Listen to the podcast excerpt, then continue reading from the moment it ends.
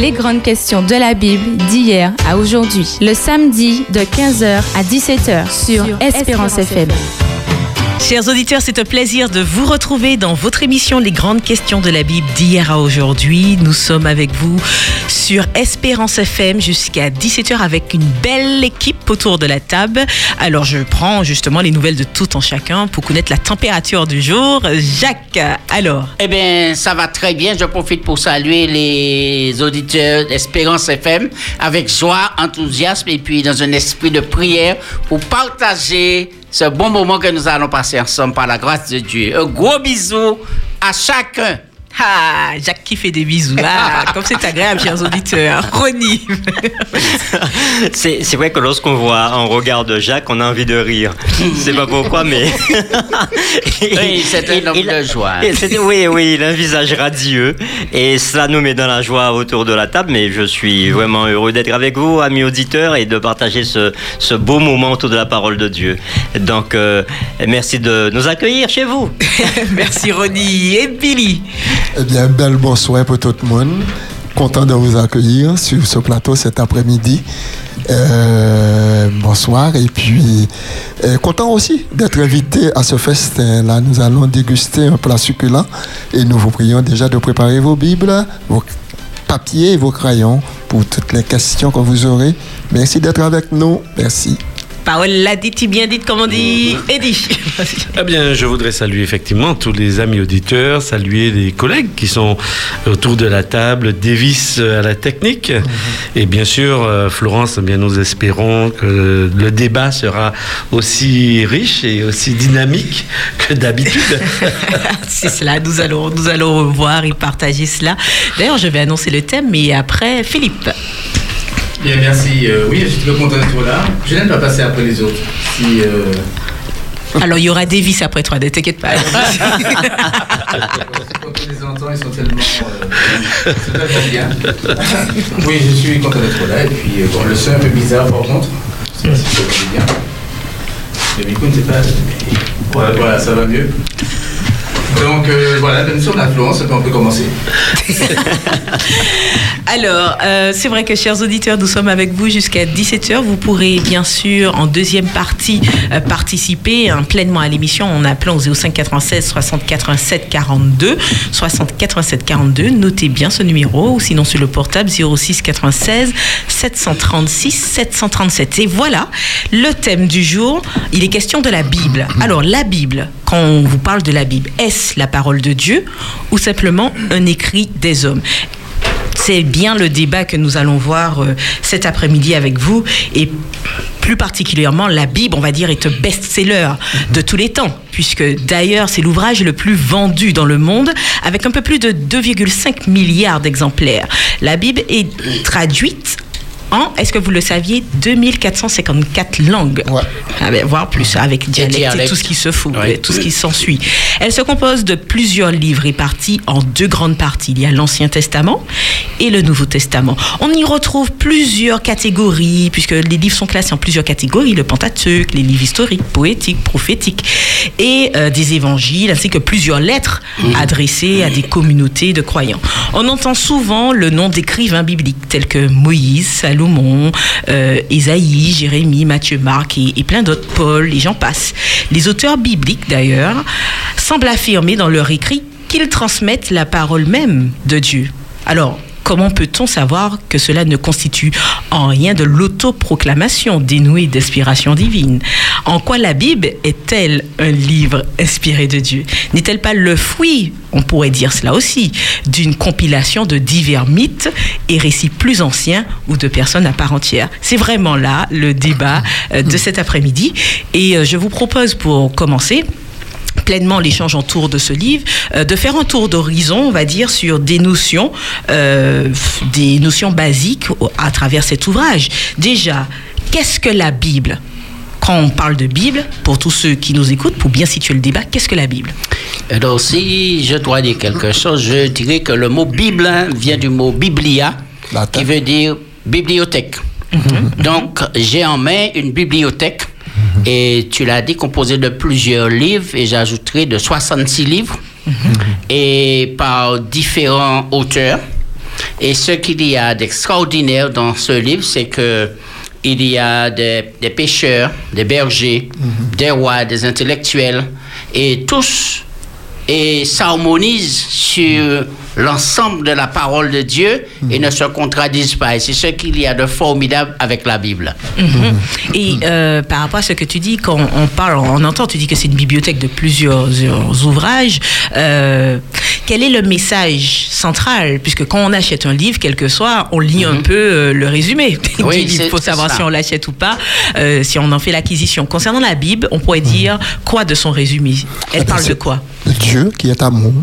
Un Dieu qui est amour, qui aime passionnément les hommes et qui est allé jusqu'à se sacrifier pour pouvoir donner la vie, maintenir la vie et proposer à l'homme quelque chose de supérieur, c'est-à-dire la vie éternelle. D'accord. Il n'y a pas de contradiction ce que Gratien dit et ce que je veux dire. Oui. Il a dit que ça révèle Dieu, mais je dirais que ça révèle Jésus-Christ. Et de la Genèse à l'Apocalypse. Et c'est pourquoi j'ai dit, il n'y a pas de contradiction, mais c'est, c'est dans le but salutaire. Et c'est ce que je trouve comme source dans la Bible, et c'est ce qui me réconforte. Alors, il n'y a pas de contradiction entre ce que Gratien a dit, ce que Jacques a dit et ce que je vais dire. En effet, euh, en fait, la Bible, c'est aussi euh, euh, un ouvrage qui parle aussi d'une problématique. Ouais. La problématique de la mort, du péché, donc de ses conséquences. Et la Bible a, a cette particularité, donc, effectivement, de, de répondre à cette question et surtout du plan. Et donc, ce dont ils ont parlé, c'est du plan. Comment. Dieu va s'y prendre euh, pour résoudre ce problème. Et donc la Bible, effectivement, de la Genèse à l'Apocalypse, eh bien, va nous montrer toute la pédagogie de Dieu, toute la patience de Dieu, tout son amour pour pouvoir justement répondre à cette grande question de l'humanité. La mort, la vie, euh, où est-ce qu'on va après tout cela? Est-ce qu'il y a une espérance? Est-ce qu'on n'est pas en train de tourner sur nous-mêmes? Parce que dernièrement, j'ai vu, et particulièrement cette semaine, cette semaine, on a parlé justement d'un certain nombre de découvertes euh, sur Mars. Euh, et, donc, il y a des projets qui sont faits par rapport à cela. Donc, c'est vrai que je pense que la Bible répond également à ces, à ces grandes questions que se pose l'homme parce que il cherche aussi une solution émission face au problème. Euh, eh bien, parce qu'on sait que les ressources sont en train de s'amenuiser, s'amenuiser, pardon, de diminuer, euh, certainement disparaître. Donc, il faut prévoir la vie ailleurs. Donc, le projet des hommes, pour l'instant, c'est bien celui-là. Donc, je crois que la Bible, euh, ce serait intéressant qu'on lise le livre parce qu'il apporte des réponses incroyables. Alors c'est vrai que on, on- on entend dans les thématiques que vous abordez des notions qui dépassent l'homme Ouais. à proprement parler. Vous parlez de sauver Euh, voilà, et en filigrane avec le message de Jésus-Christ, son rachat. Est-ce que euh, vous pouvez nous dire quels ont été, euh, quels sont les auteurs de ces ouvrages pour parler de choses qui dépassent autant l'humanité Qui donc a écrit ces, ces- ces différents livres Alors, euh, déjà, il faut savoir que ces livres ont été écrits sur une période de, de 1500 années à peu près. Donc, c'est euh, longtemps. Et ce qu'il y a de formidable, c'est que tous ces, dans tous ces livres, on, retrouve le, le même fil rouge, on, on pourrait dire ainsi. Hein. L'histoire, ce, ce que qu'Eddie a, a dit, et, et en complément de, de Jacques et Billy, euh, on appelle cela le plan du salut. Et le plan du salut est, décrit depuis la Genèse jusqu'à l'Apocalypse, sur 1500 ans. Donc, euh, l'Ancien Testament, comme le Nouveau Testament, euh, va, présenter euh, ce plan-là, ce grand plan. Alors, qui, a écrit Le premier auteur, Moïse. Après, il y a euh, plusieurs autres auteurs qui, viendront, hein, mais on peut citer quelques-uns. Il y a Moïse qui est le premier, il y a David qui est un roi qui a écrit pas mal de, de- de poèmes, de chants qu'on va appeler des psaumes. Il y a Salomon son fils qui, qui est aussi un roi. Alors David est, est un berger euh, d'abord. Euh, Moïse est un chef militaire qui euh, est chassé hors de, de l'Égypte et qui se trouve dans le désert, qui va passer un certain nombre d'années dans le désert, qui va rencontrer Dieu dans le désert. Et, et- et c'est à partir de cela qu'il va se, se, recevoir un- une mission à accomplir et après il va, il va écrire tout ce qu'il a écrit. Donc on voit que ce sont des hommes qui sont en contact avec Dieu. À part ces hommes, il y a des personnes qu'on va appeler des prophètes. Euh, notamment, alors, il y a, lorsqu'on lit la Bible, il y a plusieurs types d'écrits. Il y a le Pentateuque avec les cinq premiers livres, donc écrits par Moïse. Après, il y a des livres historiques. Donc, qui racontent l'histoire du peuple choisi par Dieu pour apporter le message de la rédemption au monde. Le but de Dieu, c'était de, de- Dieu avait choisi un peuple qui devait apporter ce message au monde entier. Euh, Donc, euh, l'histoire de ce peuple est, est décrite après. Après, on va retrouver euh, des écrits poétiques. Euh, notamment les psaumes, on a dit, les, des livres de la sagesse avec Salomon, qui va écrire, avec, euh, tu disais? Les proverbes. avec les proverbes cantiques. et cantiques des cantiques, ecclésiastes. On va trouver après les, les livres prophétiques avec Ésaïe, Jérémie, Ézéchiel jusqu'à euh, Malachie. Malachie. Tout ça. Et après, nous avons le, le Nouveau Testament, qui, avec les évangiles premièrement. Et après les évangiles, nous aurons le livre des actes des apôtres. Et après, euh, c'est vrai que je prends la parole pendant un certain temps, mais, Mais tu, es en train de décrire, de un peu décrire. ce qu'on peut y Donc, retrouver. après- Romains. alors après les, les- les actes, alors les évangiles Mhm. racontent l'histoire de la vie de Jésus, Mhm. euh, de sa naissance à sa mort. Le livre des actes des apôtres raconte l'histoire De l'Église, naissante, l'Église chrétienne naissante, Mhm. euh, et se termine avec euh, Paul en pleine action. Et après, on a les épîtres. Et parmi ces Paul. épîtres, il y a les épîtres de Paul, les épîtres de, de Pierre, les épîtres De Jean. Jacques, Jean. Et on finit, euh, alors il y a l'épître de Jude aussi que j'avais oublié, et on finit avec euh, euh, le, ce, ce- ce livre en, en direct qui va décrire la fin, c'est l'Apocalypse. Donc, euh, juste euh, pour dire qu'on peut faire un parallèle entre l'Apocalypse et la Genèse, euh, parce qu'on retrouve euh, plusieurs fois les mêmes allusions du livre de la Genèse dans le livre d'Apocalypse. Merci pour cette présentation globale. Et Philippe, je te cède la parole. Toutefois aussi, est-ce que par rapport aux noms que tu as cités, les noms euh, d'auteurs euh, que tu as cités, ce sont vraiment les, les écrivains de ces livres? Par exemple, quand tu as parlé des- de Salomon, des petits prophètes, euh, jusqu'à Malachie, après de Matthieu, Marc, Luc, est-ce que ce sont eux les auteurs de, du récit de leur, du, du livre qui porte leur nom? Oui, Philippe. La majorité. Oui, donc euh, le sujet est bien le- la Bible, euh, bon, écrite par euh, des hommes ou parole de Dieu. Là, j'ai, euh, dans mes petites recherches, trouvé euh, bon, en fait, un livre intéressant, Judaïsme, Christianisme et Islam. Points communs et divergences. Et l'auteur, donc, c'est l'historien euh, David Vauclin, qui est un historien spécialiste de géopolitique et d'histoire contemporaine. Et il dit ceci en substance quand il présente son ouvrage, édité en 2016. Il dit contrairement à la Bible et au Nouveau Testament, qui sont des paroles inspirées, le Coran est vu comme une parole divine, parole de Dieu. Une révélation incarnée dans un livre, ce qui est différent de, de la Bible, de ce qu'il dit. Hein. Ce qui entraîne un certain nombre de questions quant à l'exégèse. Par ailleurs, le Coran est une réinterprétation de la Bible.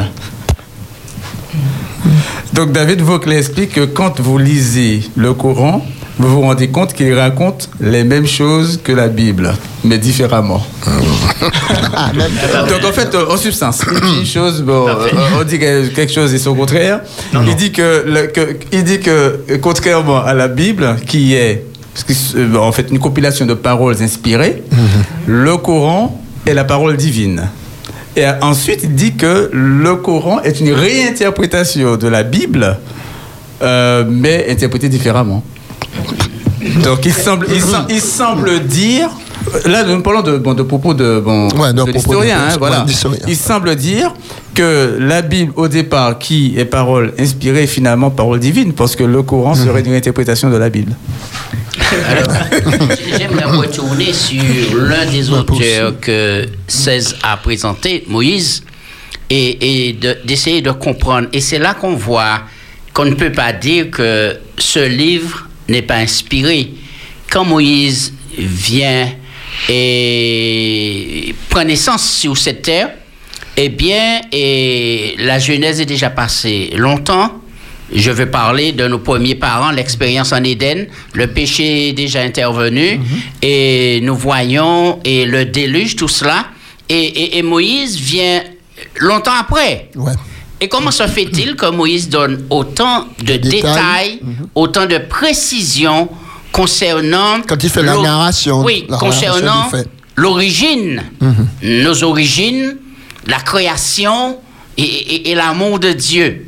Donc, et c'est lorsqu'il a laissé l'Égypte et qu'il était dans le désert qu'il a été instruit et inspiré par Dieu pour cette révélation extraordinaire. Ouais. Alors, euh, merci euh, Philippe et également Jaco pour euh, ces apports. C'est vrai que par rapport à- aux auteurs des livres, euh, je ne sais pas si vous avez entendu parler de la pseudépigraphie. Oui. Si j'espère n'avoir pas écorché le C'est un gros mot, ça. terme. Genre ça, on Ce va mot savant. C'est un grand mot, un pas un grand gros mot. C'est clair, c'est clair. En fait, c'est une technique qui consiste à attribuer un texte récemment écrit à un illustre auteur à une autre personne. Et donc, certaines personnes, justement, s'accordent à dire que dans les récits bibliques, il y a, certes, le récit biblique porte le nom, par exemple, euh, d'un auteur, mais c'est pas forcément l'auteur à qui aurait écrit. Alors, que pensez-vous de ça? Est-ce que vous attestez cela également? Oui. Ah, al- Alors, Oui, euh, on, on va prendre un exemple euh, simple sur lequel, euh, euh, dans- pendant les années euh, euh, soi- euh, 50, je dis 70, mais déjà à- tout de suite après la, la- la Deuxième Guerre, et bien avant, on remettait, alors je dois partir dès l'origine, dès le 19e siècle, beaucoup de théologiens, et surtout des théologiens protestants allemands, ont remis en question euh, l'inspiration et de, de- de- de l'écriture, de la Bible. Et notamment tout ce qui était prédiction, donc en ce qui concerne les prophètes, et tout ce qui était miracle. Donc, euh, en ce qui concerne les prophètes, ils disaient que ça a été écrit après. Et ils ont remis en question euh, une bonne partie du livre d'Ésaïe.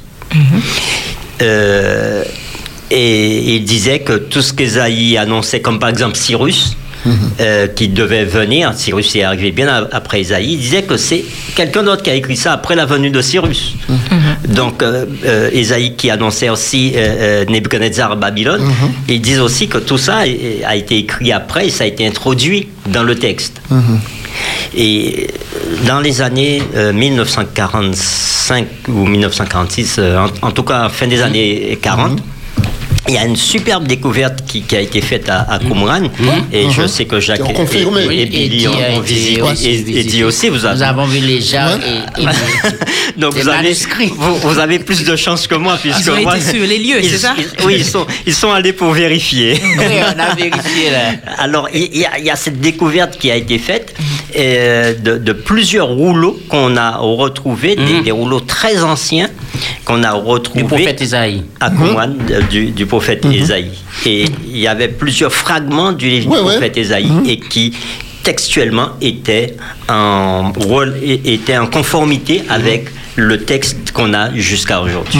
D'ailleurs, j'aurais demandé quelles sont les origines. De, tu parles de Qumran, quelles sont le- les origines de- des récits bibliques, des différents livres? Est-ce qu'il y, ça vient d'où en fait ces textes? Alors ça vient d'où Euh, mais Bien sûr, on, on a parlé écrit. de quelques, pro- quelques, quelques hommes ayant écrit euh, les- les- la Bible. Maintenant, il faut savoir effectivement qu'il y avait une manière de procéder. Euh, je vais y revenir peut-être tout à l'heure, mais en fait, euh, Moïse dit lui-même euh, euh, qu'il a écrit selon l'ordre de Dieu. Maintenant, Moïse euh, travaille avec plusieurs personnes autour de lui. Lorsque le texte dit que Moïse écrivit, ça ne veut pas dire que tout ce qui a été écrit et qui est attribué à Moïse a été écrit par Moïse. Parce que Moïse peut avoir un, un- un- secrétaire. un secrétaire, par exemple, qui, qui note les éléments. Effectivement, Philippe me montrait tout à l'heure euh, un, un article concernant la membre de Moïse qui est annoncée dans, et qui est décrite dans Deutéronome. Alors, on peut bien comprendre que ce ne soit pas Moïse qui a écrit ces éléments, mais l'ouvrage lui est attribué euh, parce qu'effectivement Moïse a reçu des révélations de Dieu et Dieu lui a dit euh, euh, de noter. Donc, mais je voudrais revenir également sur ce que Ronnie était en train de dire, parce que c'est extrêmement important pour nos amis auditeurs. Parce qu'en fait, aujourd'hui, lorsque vous allez prendre n'importe quel livre euh, sur le marché concernant des introductions à la Bible, par exemple, qui parle d'un livre biblique ou des livres bibliques, l'introduction à l'Ancien Testament, au Nouveau Testament, alors ce dont Ronnie a parlé, eh bien, ressort comme étant une vérité. Ça veut dire que la plupart des théologiens aujourd'hui remettent en question ces éléments. Et particulièrement euh, Rudolf Bultmann, effectivement, il a, il a remis, il a même disséqué le Nouveau Testament et particulièrement les paroles de Jésus. Il a enlevé tout ce qui était miracle, etc., spectaculaire, parce que pour lui, ben, ça ne pouvait pas se faire comme cela. Il, il, a analysé le texte à partir de sa propre sagesse, à partir de, de son propre regard.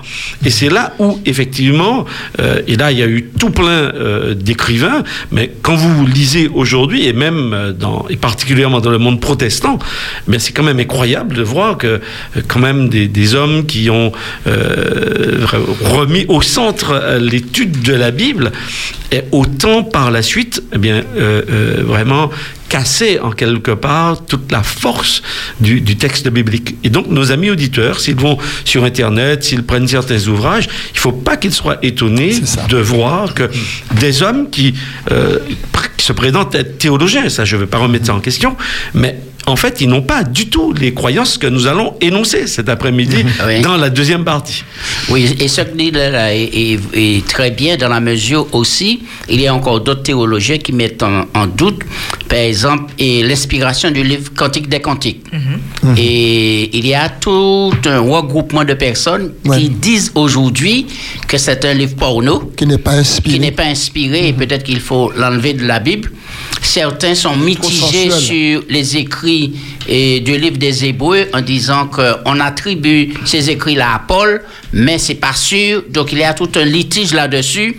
Mais lorsqu'on examine les écrits de Paul par rapport au livre des Hébreux, nous voyons qu'il y a beaucoup de similitudes et on peut lui attribuer ce livre-là. Oui, euh, Ronnie, merci. Alors, je, voudrais ajouter à, ce que nous disons que. Euh, alors, tu as posé une question. Euh, euh etc. Alors, où l'on trouve les récits Où ont-ils été trouvés? Ont-ils été trouvés mm. Alors, ils ont été écrits par le peuple d'Israël, les Hébreux. Hein, depuis l'époque mm. de Moïse. Donc, on a des dit patriarches. Des, des Alors, Moïse va écrire euh, la tradition orale. Mmh. Hein, tout, ce, qui avait, tout ce qui s'était passé depuis l'Éden, ça c'est la tradition orale. Moïse transmission, transmission orale. Exactement, c'est la transmission orale et Moïse va, va, va l'écrire. Il a été le premier à écrire. D'accord? Donc Moïse est, un hébreu euh, qui était esclave euh, en Égypte. Euh, alors, euh, et, Eddie pourra peut-être me donner un coup de main par rapport à ça, pour revoir nos cours d'histoire, d'histoire biblique, et peut-être vous aussi, les autres qui sont autour de la table. et ces Hébreux qui étaient en Égypte, ils sont arrivés par Joseph, mhm. qui a été prisonnier, mhm. qui était esclave, et après son père Jacob euh, est venu à la fin de sa vie rencontrer Joseph, et ils se sont installés en Égypte parce que le pharaon de l'époque était, selon ce que disent certains historiens, de la même ethnie que les Hébreux de, mhm. cette période-là. Mhm. Donc, ils vont leur permettre de s'installer, parce qu'il y avait une grande famille, ils vont leur permettre de s'installer en Égypte, dans une partie de l'Égypte. Gozen. Gozen. Et après, euh, il y a un autre pharaon qui va arriver, qui n'est pas de la même ethnie. Mhm. Et, qui n'a pas connu Joseph aussi, Alors, la Bible dit qu'il n'a pas connu Joseph et qui va euh, chasser euh, le, le peuple qui était là, mais les Hébreux sont restés dans le pays de Gozen et il va réduire ces Hébreux en esclavage. Mhm. Donc, et c'est de là que Moïse naît, euh, à la suite, plus de 400 ans après, euh, à la suite de, de, de, ce récit. Et Moïse euh, va commencer à écrire la Bible, et toute la Bible euh, euh, a été écrite par justement euh, ces Hébreux euh, jusqu'au bout. Alors c'est vrai que par rapport à ce que tu dis, il faut quand même évoquer ce que d'autres pensent euh, au sujet des origines bibliques, parce que certains disent que ces récits bibliques sont des adaptations d'histoires plus anciennes qui circulaient certes en Mésopotamie, au Proche-Orient, et donc on parle de les royaumes de Sumer pour le peuple sumérien, ou Akkad ou Assur, voire Babylone, et euh, donc ils disent qu'il y a des similitudes entre certaines mythologies et certains récits bibliques. C'est des courants qui circulent en disant même que la Bible, pour certains, a été blanchie également. C'est aussi ce que certains en pensent et que l'on peut retrouver. En réalité, c'est le contraire qui a été fait. Lorsqu'on va sur place et on voit cela, et par rapport aux écrits bibliques, eh ben, ils ont essayé de faire ce qu'on appelle une contrefaçon. Et c'est par rapport à cela qu'on a des récits mythiques, etc. Mais et, quand on voit, par exemple, j'ai lu un récit qui disait, oui, et il y avait... Et, un, un déluge, ils ont appelé ça un flot, et qu'il- le- Dieu avait, et pas Dieu, mais on avait suscité un héros qui allait construire un énorme bateau, et etc. Bon, on voit que ça, ça colle, mais c'est pour ne pas dire carrément mythologie, que c'était le déluge de Noé, et que c'était Noé que Dieu avait demandé de construire le bateau. Donc, mais quand nous regardons ces écrits-là, ce qui prend toute l'attention de celui qui s'approche de la Bible, c'est et cette manière de considérer les choses. Par exemple, on disait tout à l'heure là que les écrits du Nouveau Testament n'ont pas été inspirés, certains théologiens, et quand nous, nous voyons les écrits de l'Ancien Testament, les prophéties, par exemple, Isaïe qui annonce que Jésus eh, viendra et il sera de telle manière, Miché, comment on va partager ses vêtements dans le psaume de David, etc.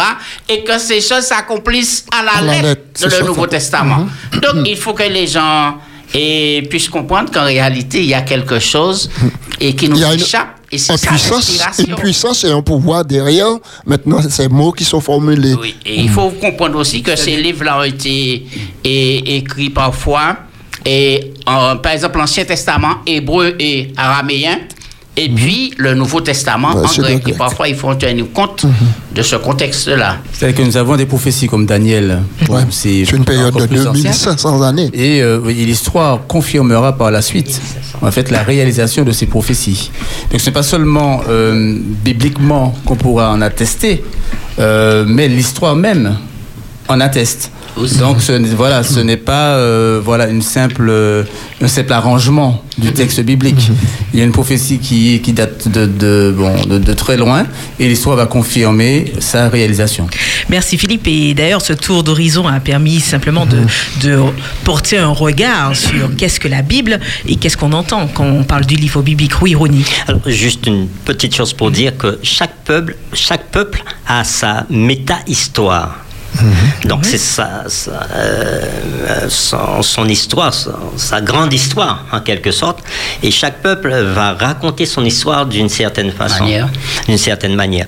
Et on retrouve des choses par rapport à ce qu'on disait tout à l'heure.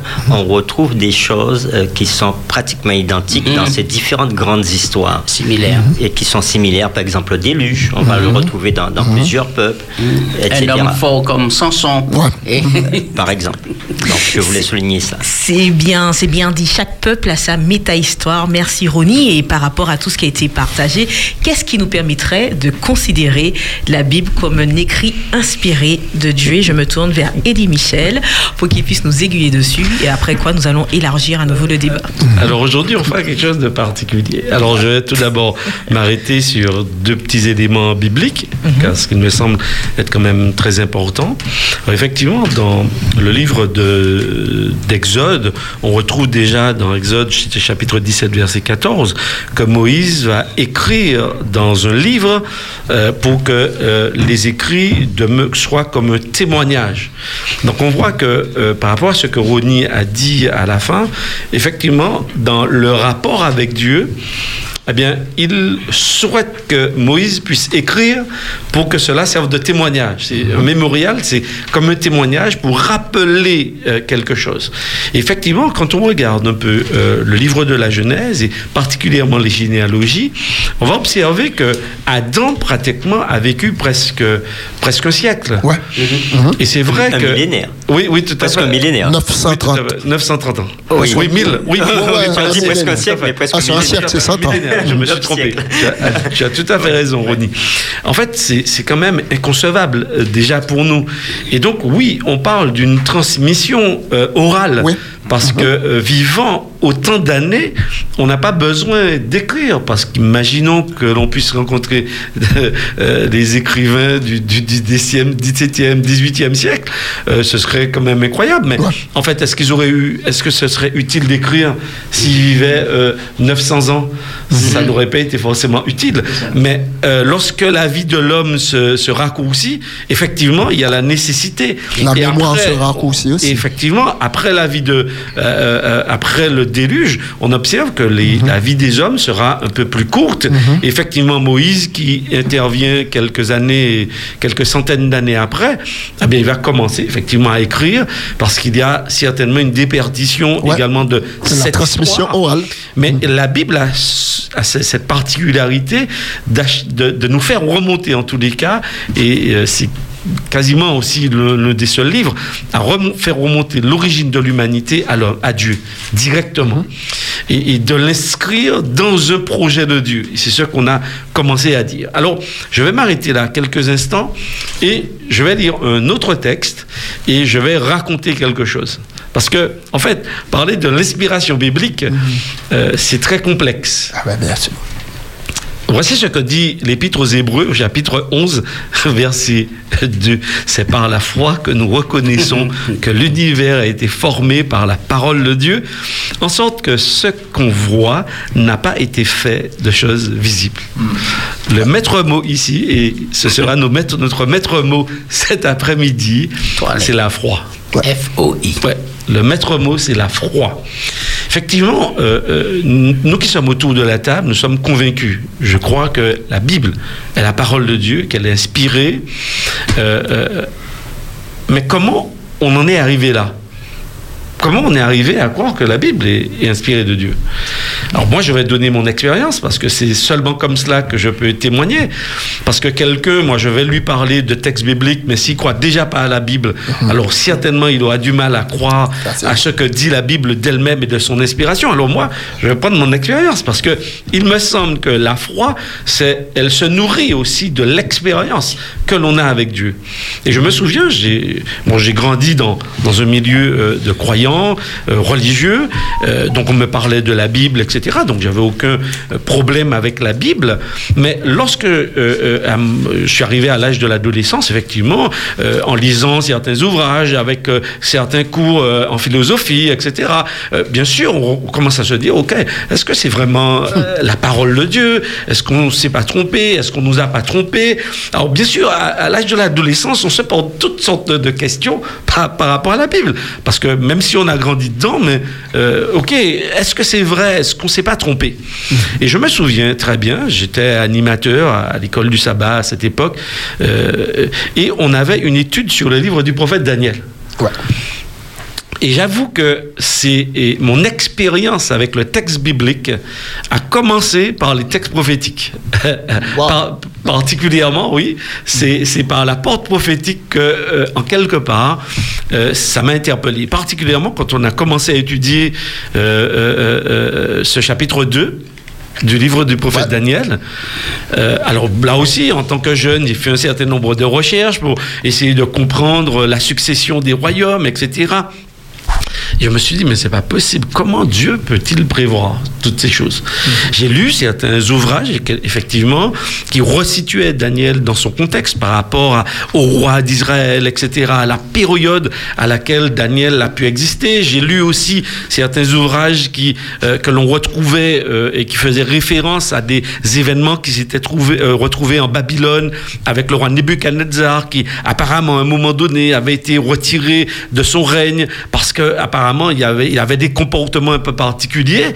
Euh, et, et quand j'ai continué à lire le livre de, de Daniel, je me suis dit, mais comment cet homme, parce que généralement, en fait, la Bible est le seul livre qui parle d'histoire euh, des rois et qui raconte toutes leurs bêtises Ouais. toutes leurs erreurs.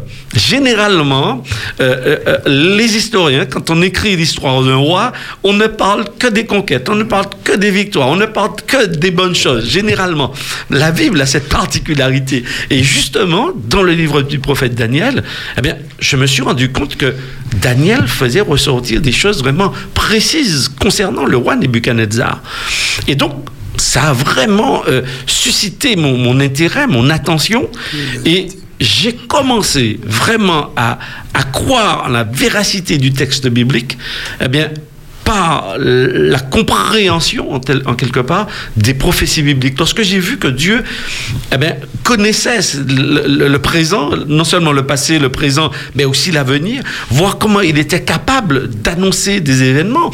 Et donc, c'est- cette réalité m'a rejoint, puisque je me suis dit qu'effectivement, euh, depuis euh, le dernier vraiment grand empire universel avec, euh, avec Rome, en quelque part, il n'y en a pas jusqu'à aujourd'hui.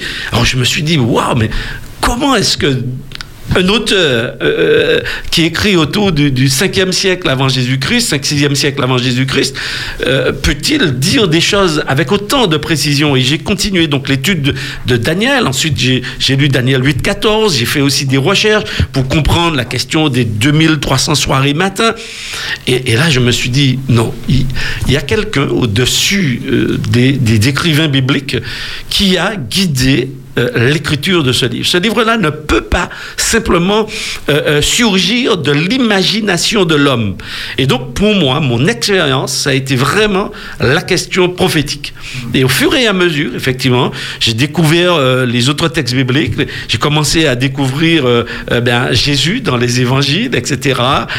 J'ai lu aussi un certain nombre, et, c'est pourquoi aussi j'ai eu envie de faire des études de théologie. C'était un peu pour répondre à mes propres questions d'une certaine manière. hein. Euh, euh, et puis, euh, ben, chemin faisant, eh bien, Dieu m'a certifié en quelque part que la Bible, ce n'était pas n'importe quel livre, et que vraiment, en dépit de tout ce qu'on pourrait dire, des variantes qu'on peut trouver dans un texte, par-ci, par-là, euh, euh, euh, les auteurs, et d'ailleurs Paul, bon, est celui qui a le plus écrit dans le Nouveau Testament. Bon, on, a retrouvé quand même euh, des manuscrits de, Paul. Euh, euh, on a retrouvé des éléments très proches de, la période où il a vécu. Et effectivement, dans les manuscrits de la mer morte, on a retrouvé également des écrits, par exemple, d'Ésaïe, et le rouleau pratiquement entier du livre d'Ésaïe, qui était constamment remis en question au 19e, 20e siècle, particulièrement au 20e siècle, euh, remis en question, ben, on retrouve, euh, je ne dirais pas par hasard, mais on retrouve, euh, euh, selon la, souveraineté de Dieu, eh bien, euh, en 1847, on retrouve des documents, on retrouve le texte en entier d'Ésaïe, on retrouve des textes qui remontent au 3e siècle avant Jésus-Christ. Donc, on, fait des datations, eh on, les, on les date autour de cette période. Donc, ça veut dire que les textes sont vraiment antérieurs, vraiment déjà au 1er siècle. Donc, ça veut dire que les auteurs, ceux qui ont pu garder tous ces, tous ces parchemins, ces papyrus, etc., dans ce lieu, puisque euh, on a pu visiter cette, cette zone qui est extrêmement sèche, il y a, pratiquement pas d'humidité euh, dans, dans cette zone de, de, de la mer morte, euh, puisqu'on est au-dessous du niveau de la, de la mer. Et donc là, c'est vraiment un lieu aride, vraiment sec. Et on comprend donc, en fait, pourquoi ces documents ont été conservés intacts pendant des siècles. Et donc, effectivement, quand euh, euh, certains voyages euh, nous permettent de, de découvrir, d'aller sur des sites, de- ben, ça renforce et, et on se dit, ben oui, effectivement, ben, Dieu est vraiment derrière. Et je crois que, euh, en fait, c'est peut-être notre témoignage à tous qui pourra peut-être aider peut-être ceux qui ont des doutes. Et moi, j'aimerais simplement dire, mais il faut faire l'expérience avec le texte biblique. Quel que soit ce que nous allons conclure cet après-midi, ce qu'on dira, parce que je sais que nous sommes des croyants par rapport au texte biblique, euh, la meilleure manière de l'approcher, c'est la foi. Et deuxièmement, eh bien, faire l'expérience avec Dieu. Et Dieu va nous certifier lui-même c'est sa parole. Et à partir du moment où on est dans cette direction, eh bien, rien ne va ébranler cette foi. Parce qu'aujourd'hui, effectivement, il y a tellement de choses qui sont dites concernant le texte biblique qu'il y a de quoi perdre la foi. Il y a de quoi vraiment mettre ce livre de côté et, et, chercher autre chose. Mais je crois que faire cette expérience extrêmement enrichissante, et je reviens à ce texte d'Hébreu, oui, c'est par la foi que nous reconnaissons. La foi nous permet de reconnaître, d'affirmer, d'attester que la Bible est la parole de Dieu. Et je crois que euh, euh, nous avons, en tous les cas, j'ai trouvé beaucoup de joie et j'y trouve encore beaucoup de joie aujourd'hui parce que je comprends un peu mieux cet amour de Dieu, ce, plan pour le salut de l'être humain et le salut d'Eddie Michel. Donc, euh, je suis particulièrement intéressé par ce livre parce qu'il me parle, il me concerne par rapport à mon présent, mais aussi à, à mon avenir, Florence. Merci Eddie, je dirais, pour ce témoignage autour de l'approche euh, que tu peux avoir avec le livre qui est la Bible. Alors, je, ça nous permet ce temps d'élargir le débat avant d'ouvrir l'antenne. Je vous rappelle, après la, le son qui, que vous allez bientôt écouter, vous pouvez nous appeler au 60 87 42. Mais avant, euh, chère équipe sur le plateau, qu'est-ce que vous en pensez? Est-ce que selon vous, euh, en effet, c'est une question de foi, mais est-ce qu'il y a des preuves ou pas pour ceux qui sont très pragmatiques euh, malgré tout? Et qu'est-ce qu'on peut en dire? Euh, sur qu'est-ce qui est inspiré déjà? Est-ce que c'est la personne qui est inspirée? Est-ce que c'est l'écrit? Est-ce que c'est l'auteur? Est-ce que c'est les copistes? Est-ce que voilà, quand on dit parole inspirée, il est question de quoi? Alors, lorsqu'on consulte la parole inspirée, elle dit c'est poussé par le Saint-Esprit que des hommes ont parlé de la parole de, Dieu. Et ça, c'est extraordinaire, c'est l'élément principal. Donc, on ne reste pas là et puis on dit, bon, ben, je vais écrire et quelques portions de Saintes Écritures comme cela. Non, il y a Dieu par son Saint-Esprit qui fait un travail remarquable et parfois Dieu a eu l'occasion de dicter, de dire, d'écrire. Par exemple, dans Jérémie. Et nous voyons cela. Mais je voulais retourner sur l'épisode d'Eddie qui était passionnant quand il présente Daniel. Et je regarde par rapport à Daniel, Dieu présente et la suite de l'histoire en prenant un point de départ. Par exemple, royaume et Nebuchadnezzar, Babylone. Et quand je vais en Grèce, je visite un petit peu, je regarde les grandes conquêtes, c'est exposé en grand plan avec l'histoire. Je me suis dit, waouh, voilà quelque chose que la Bible a présenté dans Daniel et qui s'est réalisé à la lettre la succession des royaumes universels. Babylone et les et les Perses, la Grèce, Rome, ces empires. Et quand je vois ça, et par rapport à ce qui est écrit, je me suis dit, oui, c'est un livre inspiré. Et dans Daniel, non seulement on voit ces événements, mais on attend la suite parce que c'est la plus grande des prophéties et qui nous concerne jusqu'à aujourd'hui. Hein. Tout à fait. Et permets-moi de, de, dire une toute petite chose, mhm. c'est que je me souviens qu'une fois, quelqu'un m'a dit, mais pourquoi la Bible ne parle pas des Incas? Parce mhm. qu'effectivement, ça a été un peuple extraordinaire. Et après un petit, une petite réflexion, je lui ai répondu, tu sais, ce n'est pas que les Incas ne soient pas importants. Ils sont très importants. Mais par rapport à l'impact de cette zone et de l'Europe après, par rapport à, l'évangile, à la diffusion de l'évangile, Dieu nous a fixé les regards pendant un moment sur cette partie du monde, parce qu'à partir de ce qui s'est produit là, le monde aurait été impacté. Mhm. Donc effectivement, euh, euh, parfois dans la lecture, parce qu'on se dit, mais tiens, quand on parle de royaume universel, en fait, oui, ils ont impacté cette zone géographique. Mhm. Mais ailleurs, il y a eu aussi de grands empires.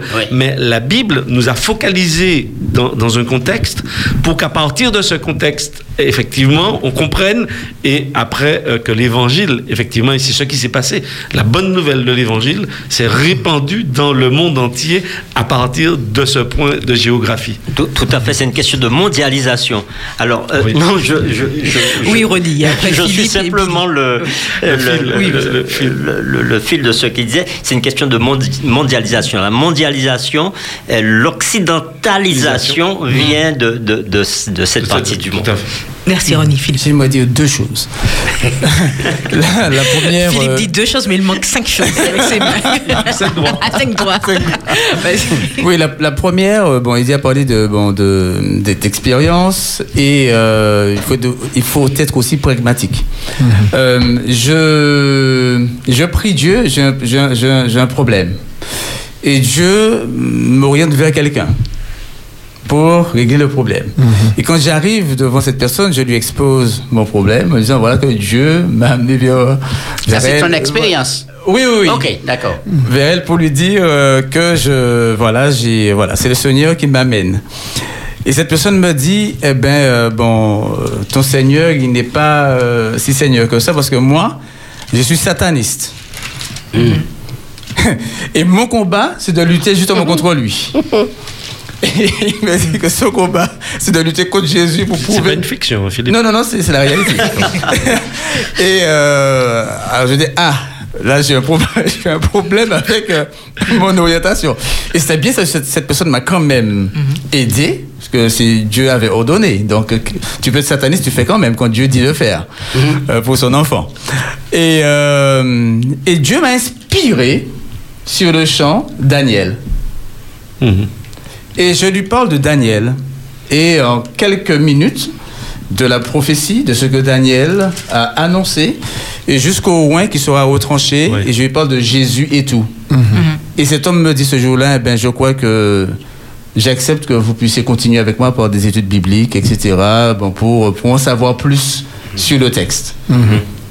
Donc euh, c'est- c'était bon, extraordinaire de voir que voilà, bon, un sataniste sur le livre bon, qui dit, bon, Ouais. euh, bon, dit que Jacques a repris le livre de, de- de Daniel parce que ça concerne euh, pleinement notre histoire. C'est l'histoire de l'humanité et ce sont des choses, c'est- factuel. Ça s'est réalisé et si ça s'est réalisé en partie, eh ben, le reste est à venir. Donc nous devons nous appuyer sur ça et croire que ce que la Bible dit est la vérité. Et je vais un peu plus loin. Quand on lit dans le livre, euh, bon, euh, bon, dans Hébreu chapitre 4, au verset 12, il dit que la parole de Dieu est vivante. Elle est vivante. Et quand Eddie ramène bon, à la foi, c'est effectivement c'est le rapport que nous avons à la parole qui la fera vivre en nous.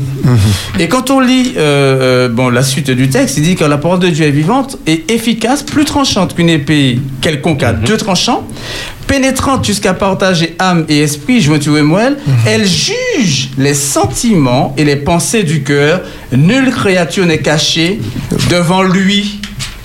Il parle de, le texte parle de la parole, et après il dit nul n'est caché devant lui. Donc, on voit qu'il fait le lien entre la parole et Dieu. Yeah. La parole est vivante. C'est, c'est Dieu qui se révèle à travers sa parole. Mais tout est à nu et à découvert aux yeux de celui à qui nous devons rendre compte. Parce que Dieu, il juge les sentiments et les, pensées, du cœur. Et c'est exactement ce qu'il fera avec Nebuchadnezzar. Quand il va euh, montrer à Nebuchadnezzar euh, bon, les différents songes et tout, Daniel Alors, pour vient... ceux qui nous écoutent, Nebuchadnezzar, c'est le roi de Le roi de Babylone, c'est ça, quand il a des songes et qu'il est... Premier empire il- universel. Voilà, euh, le roi de Babylone, il est troublé par, par ses songes, où Dieu révèle à cet homme ce qui va arriver. Regardons ce que Daniel dit, c'est-à-dire l'homme de Dieu qui est dans ce royaume, à qui Dieu révèle l'explication de ses songes. Il vient et il dit à Nebuchadnezzar que euh, la voix, cette voix supérieure à celle de tous les vivants est de Dieu, mais c'est afin que l'explication soit donnée au roi et que le roi connaisse les pensées de son cœur. Donc on voit que cette parole, euh, bon, aux Hébreux, dit que la parole est une parole vivante, etc., et qui va juger les sentiments et les pensées du cœur. C'est ce que Daniel dira eh bien, 600 ans avant au roi de Babylone, que Dieu donne l'explication de ce qui va arriver afin que le roi connaisse les pensées de son cœur.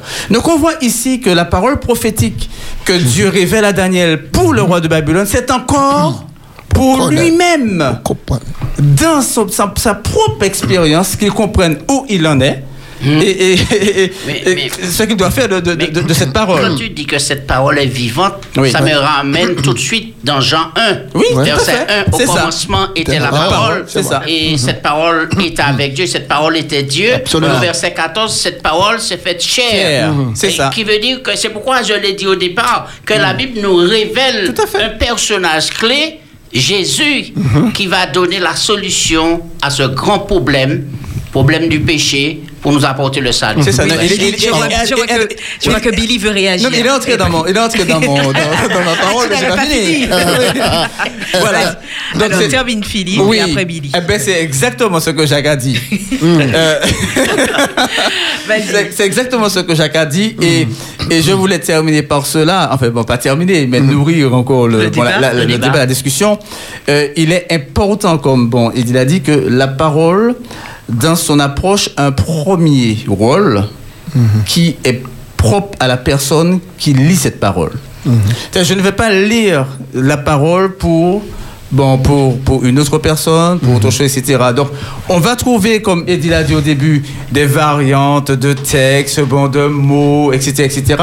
Mais quelle est mon expérience? Qu'est-ce que cette parole produit dans mon cœur? C'est là que la foi doit intervenir. Exactement. C'est ça, voilà. Et, et la, la, la, la foi, mais, mais je dirais même encore, même sans la foi, Il est impossible. hein.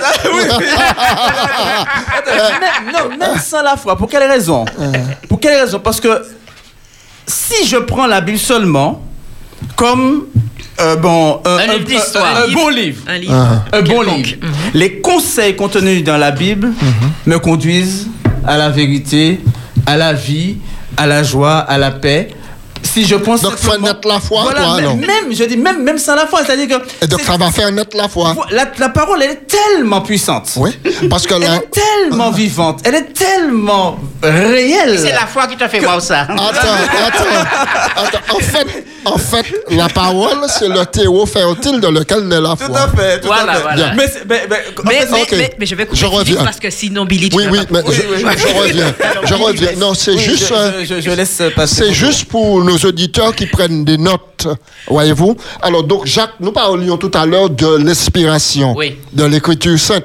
Mais tu as parlé. Mais j'aimerais donner deux textes pour qu'un auditeur puisse noter maintenant pour leurs études personnelles. Alors, c'est 2 Pierre, chapitre 1 et les versets 20 et 21. Sachant d'abord tout de même qu'aucune prophétie de l'Écriture ne peut être l'objet d'une interprétation particulière. Au verset 21, car, car ce n'est pas par une volonté d'homme qu'aucune prophétie de l'Écriture n'a jamais été apportée, mais c'est poussé par le Saint-Esprit que des hommes ont parlé de la part de Dieu. Et j'ajoute le texte de 2 Timothée 3,16 qui dit que toute écriture est inspirée de Dieu et utile pour enseigner, pour convaincre, pour corriger, pour instruire dans la justice, afin que l'homme de, Dieu, c'est-à-dire l'humain, soit capable et propre à toute bonne œuvre. C'est juste pour nos éditeurs pour prendre note. Alors j'ai dit 2 Timothée 3, versets 16-17 et 2 Pierre, chapitre 1, versets 20 et 21.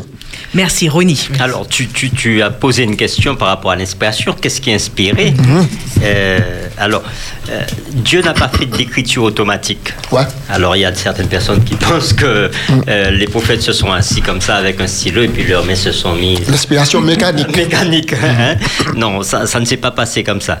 Alors, l'inspiration vient du fait que Dieu fait une révélation à la personne et la personne va écrire avec ses propres termes. À, Voilà. part, à part des paroles qui ont été dictées par Dieu, comme a dit Yes. Jacques tout à l'heure, euh, Dieu a dicté certains, cer- il a dit au prophète écrit. Euh, et là, le prophète a écrit. Mais sinon, euh, Dieu inspirait, il donnait une vision, etc. Et le prophète écrivait avec ses propres mots. ses propres mots, et en tenant compte de sa culture aussi, de la façon dont les gens comprenaient les histoires, les images, tout cela.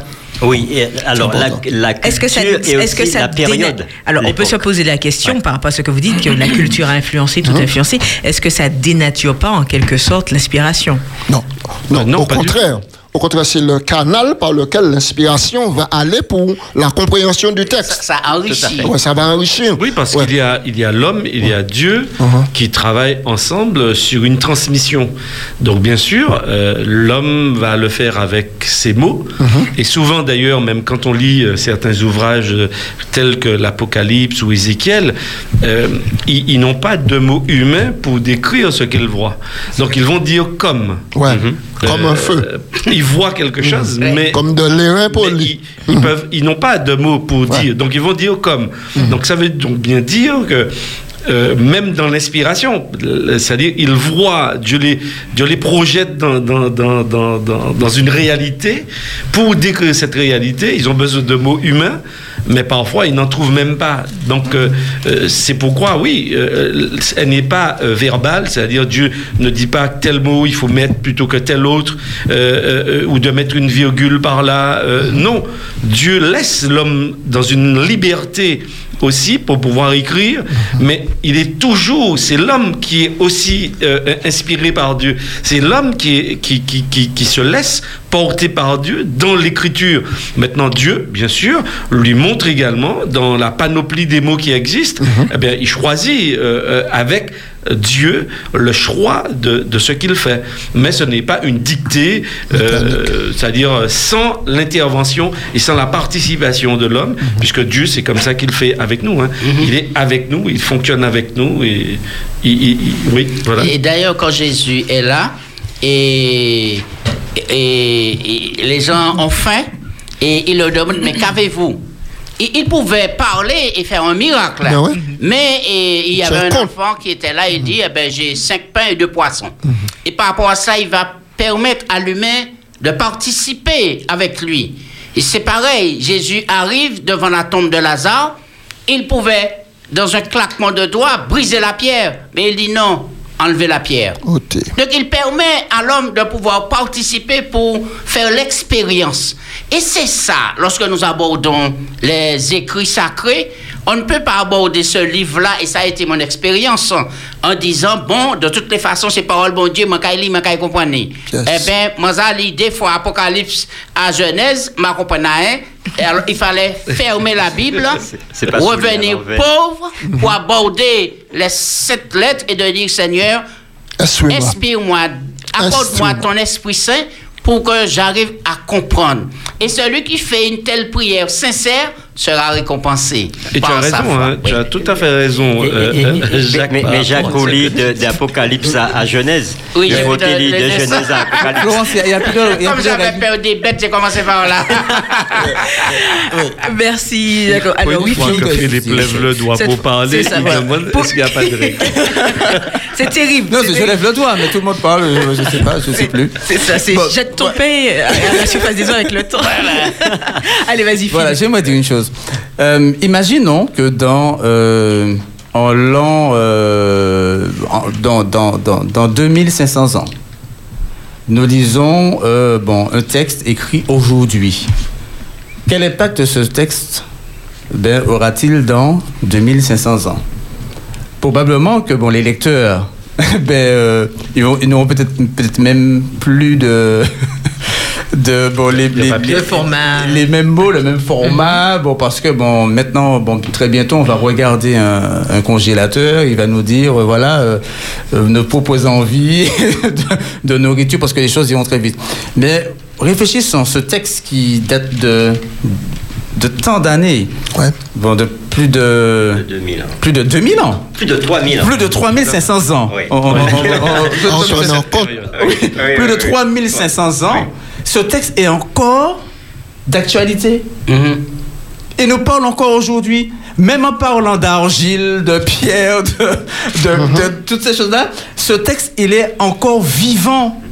Il transforme encore des vies. Il est encore d'actualité. Et c'est extraordinaire. Et nous ne pouvons que comprendre que, que quoi Ben oui, on en revient à la fois, tiens. Euh, Il n'y a pas d'autre on en revient à la fois que, que d'accepter que cette parole ne peut être qu'inspirée. Merci Philippe et d'ailleurs je propose à chacun un temps musical de pause. Nous nous retrouvons tout de suite après. Vous pourrez appeler au 05 96 60 87 42 ou sinon sur le portable en message WhatsApp 06 96 736 737. Soyons donc de toute écoute pour ce titre Andy Alonso avec le titre Ta parole plus précisément.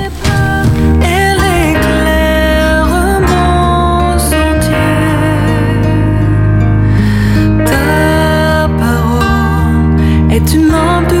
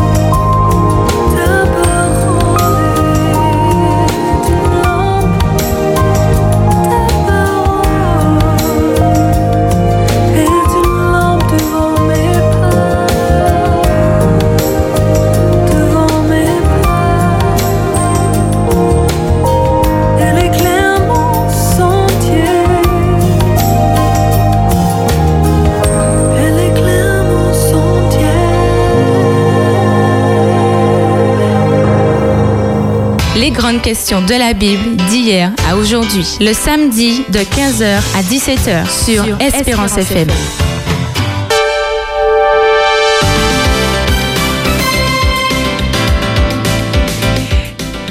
Il y a beaucoup d'énergie sur le plateau, chers euh, amis auditeurs, et donc c'est un plaisir de vous retrouver dans votre émission Les grandes questions de la Bible d'hier à aujourd'hui. Nous sommes avec vous cet après-midi jusqu'à 17h. Le thème du jour est Est-ce que la Bible est la parole de Dieu ou simplement un écrit d'homme Est-elle inspirée ou non? C'est vraiment la thématique que nous souhaitons échanger et aborder avec vous. Vous pouvez participer sur votre onde radio Espérance FM en nous appelant au 05 96 60 87 42. L'antenne, c'est pour vous à partir de maintenant ou sinon par SMS ou WhatsApp au 06 96 736 737. Et d'ailleurs, nous accueillons pour commencer Frédéric. Euh, Belle bonjour. Yes, euh, bonsoir tout le monde. Bien, bonsoir, Fredo.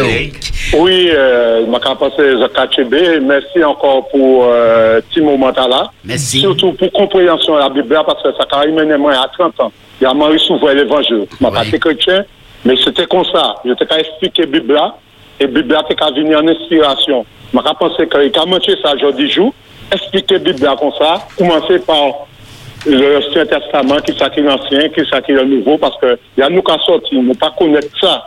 Il y a nous qui l'église ailleurs, il pas qu'à apprendre nous ça. Mais il y a ensemble entre l'église adventiste ils apprennent moi pendant deux ans, ça t'est appelé l'école baptismale, comment manière pour comprendre la Bible? Et c'est pour ça, juste à ce moment-là. Et ça, c'est important. Parce que jeudi jour, je pensé que nous avons manqué ça. Je ne sais pas manqué ça parce que peut-être c'est manque de temps.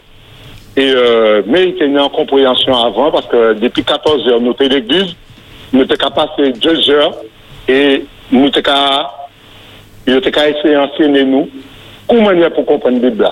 Et je remercie les autres pour l'émission là parce que ça a mené à conversion moi. Et je pensé aussi, soit moi, et c'est ça que dit et madame moi tout à l'heure, c'est dommage que nous peut-être d'habitude ça là dit expliquer la Bible pas de religion, mais la Bible. Et ça belle tout bonnement. Force Bazot. Merci encore, bah, émission là. Et puis, force.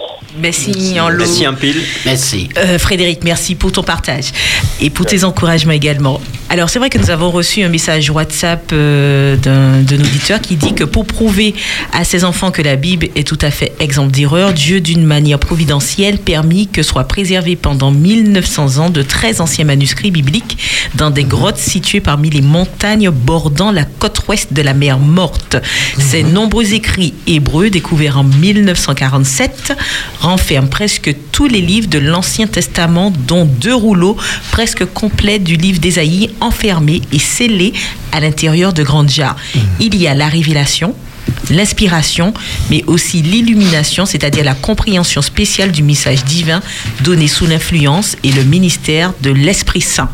Voilà, c'est un message que nous avons reçu également. Alors, c'est vrai que nous avons abordé en première partie euh, les notions basiques, on va dire, attachées au livre de la Bible, mais aussi certaines personnes qui nous écoutent peuvent dire qu'elles ont différentes versions de Bible.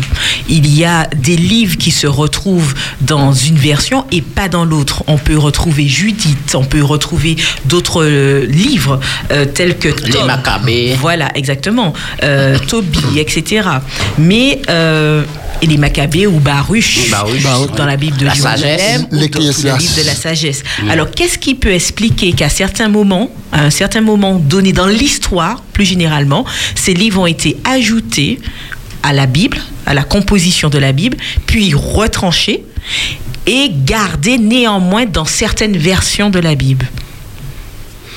Alors c'est- une grande question. Euh, Je vois que les regards se tournent vers moi.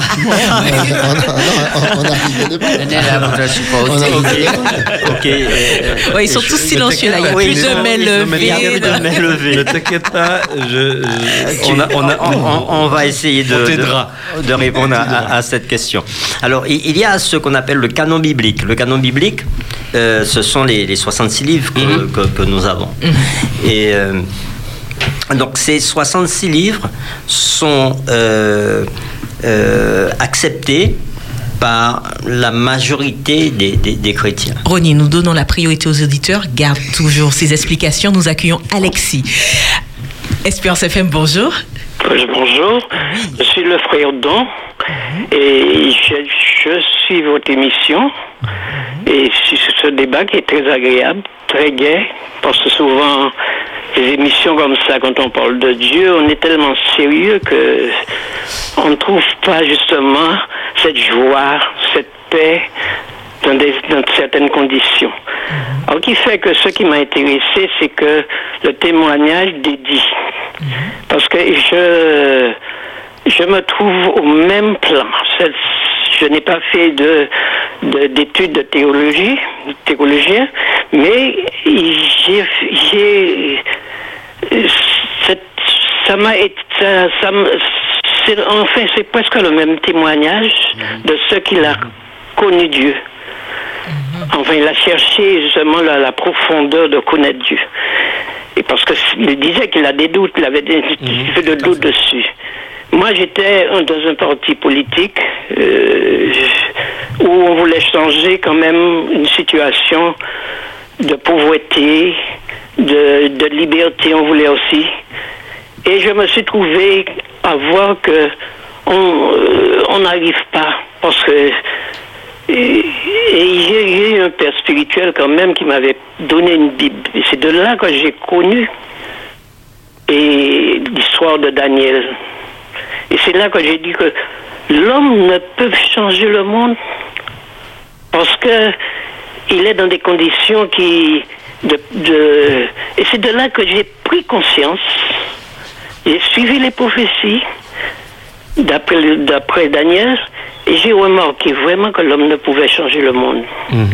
Et c'est de là que je me suis fait chrétien. Et en attendant, je disais, en attendant que je vois le Seigneur revenir et regarder mes ennemis, les ennemis tomber.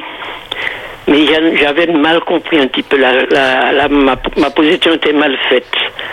Et c'est de là que j'ai pu apprendre à connaître Christ. Et c'est de là, pour- c'est de là que je suis devenu un, un- un- un- un chrétien. Mais il y a, on a parlé aussi de, de, de discernement des choses. Et cela m'a euh, m'a rappelé beaucoup de choses. Je suis en train de, justement, on parle de péché, on parle de tout ça. Je suis en train que Dieu permet, Dieu permet à, à, à savoir de développement de notre connaissance. Et c- je- c'était pour vous dire que l'inspiration des Écritures, c'est quelque chose.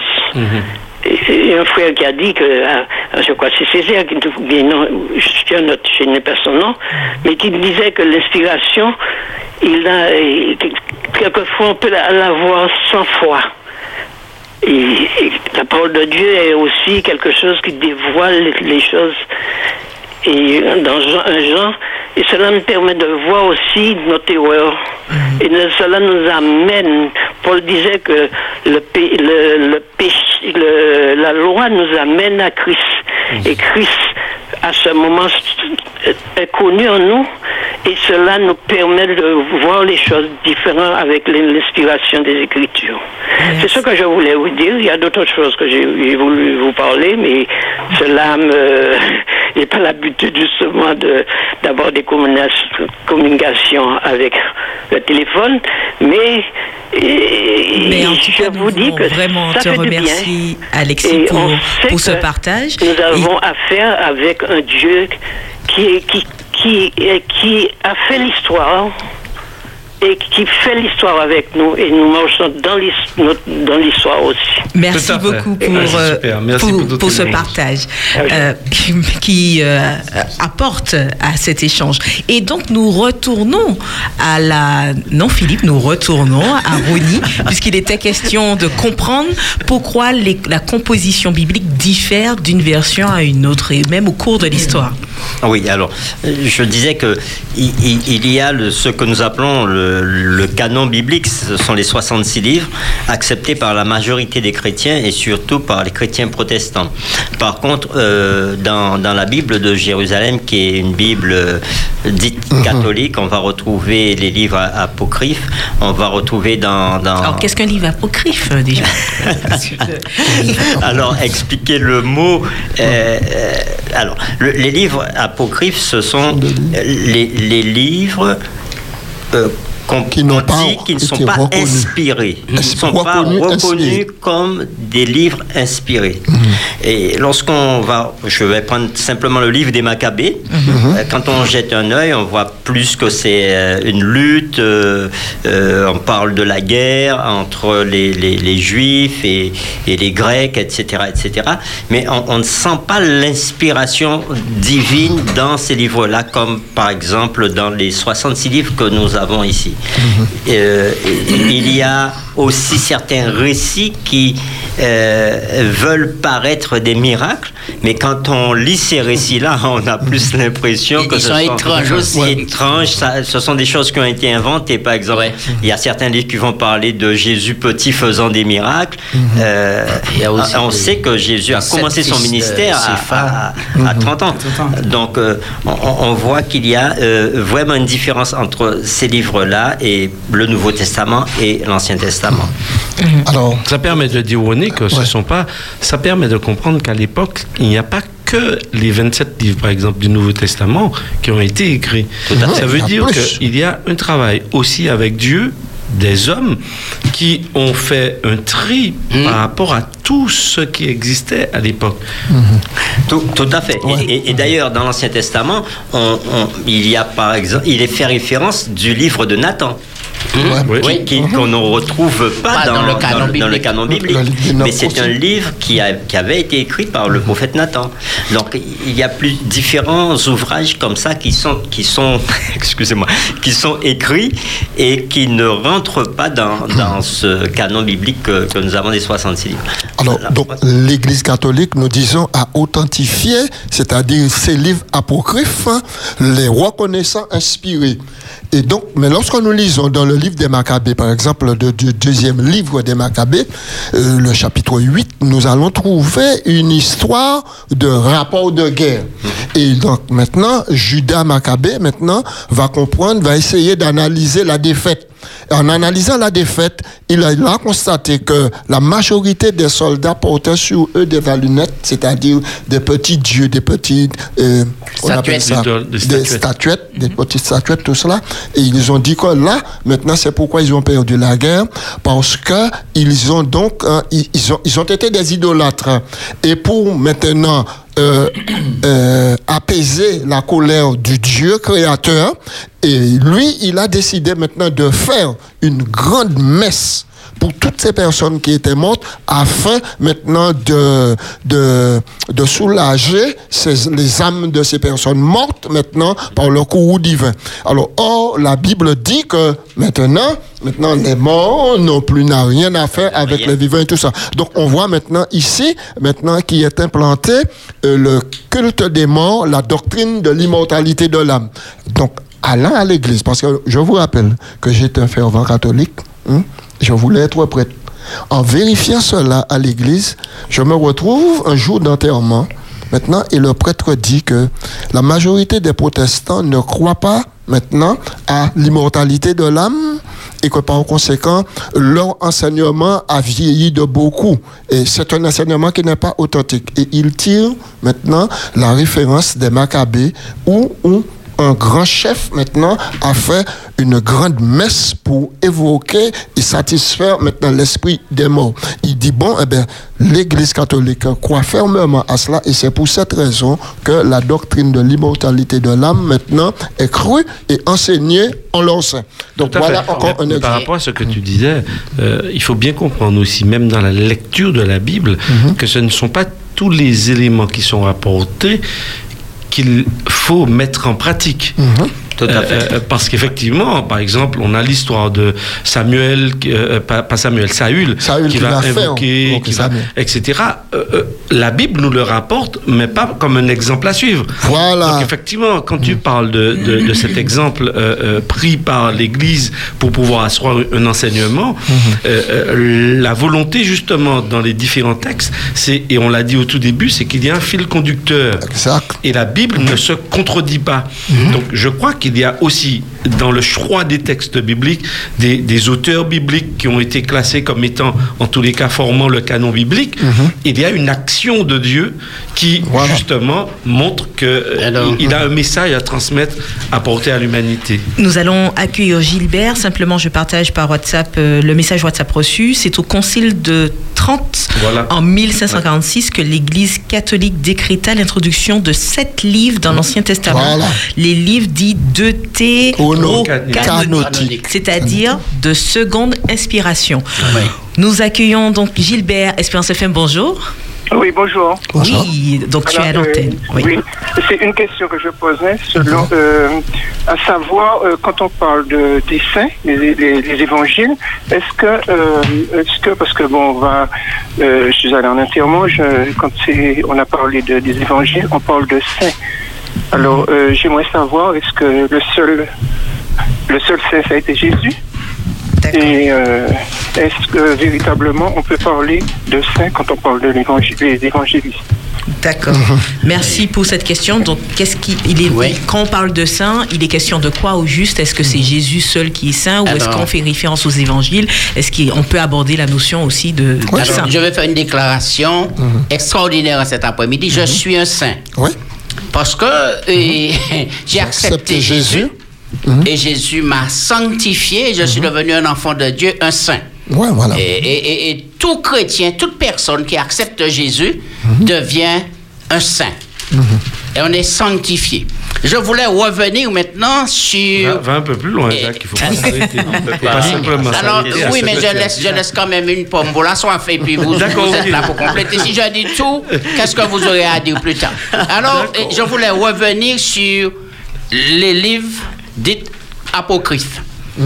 Il faut dire aussi que ces livres-là, ces livres-là, maintenant, ce sont des livres stoïques. Et j'ai eu l'occasion de consulter ces livres quand je fais certaines eh, recherches. Et ces livres-là ont apporté des choses pour moi. Oui, historiquement. Historique, Historique, historique. oui, oui, tout à fait. Donc, j'ai voulu rendre justice aux écrits Oui, apocryphes. tout, tout- tout à fait, j'allais le faire si tu n'avais pas bien. Donc ce sont des livres qui ont des- des- d'importants renseignements historiques parce absolument. qu'ils ont été écrits à une époque.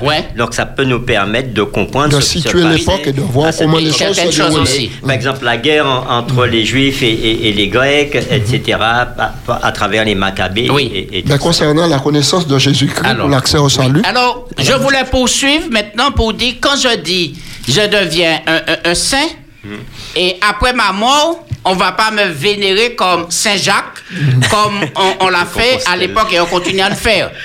Donc, il faut faire attention.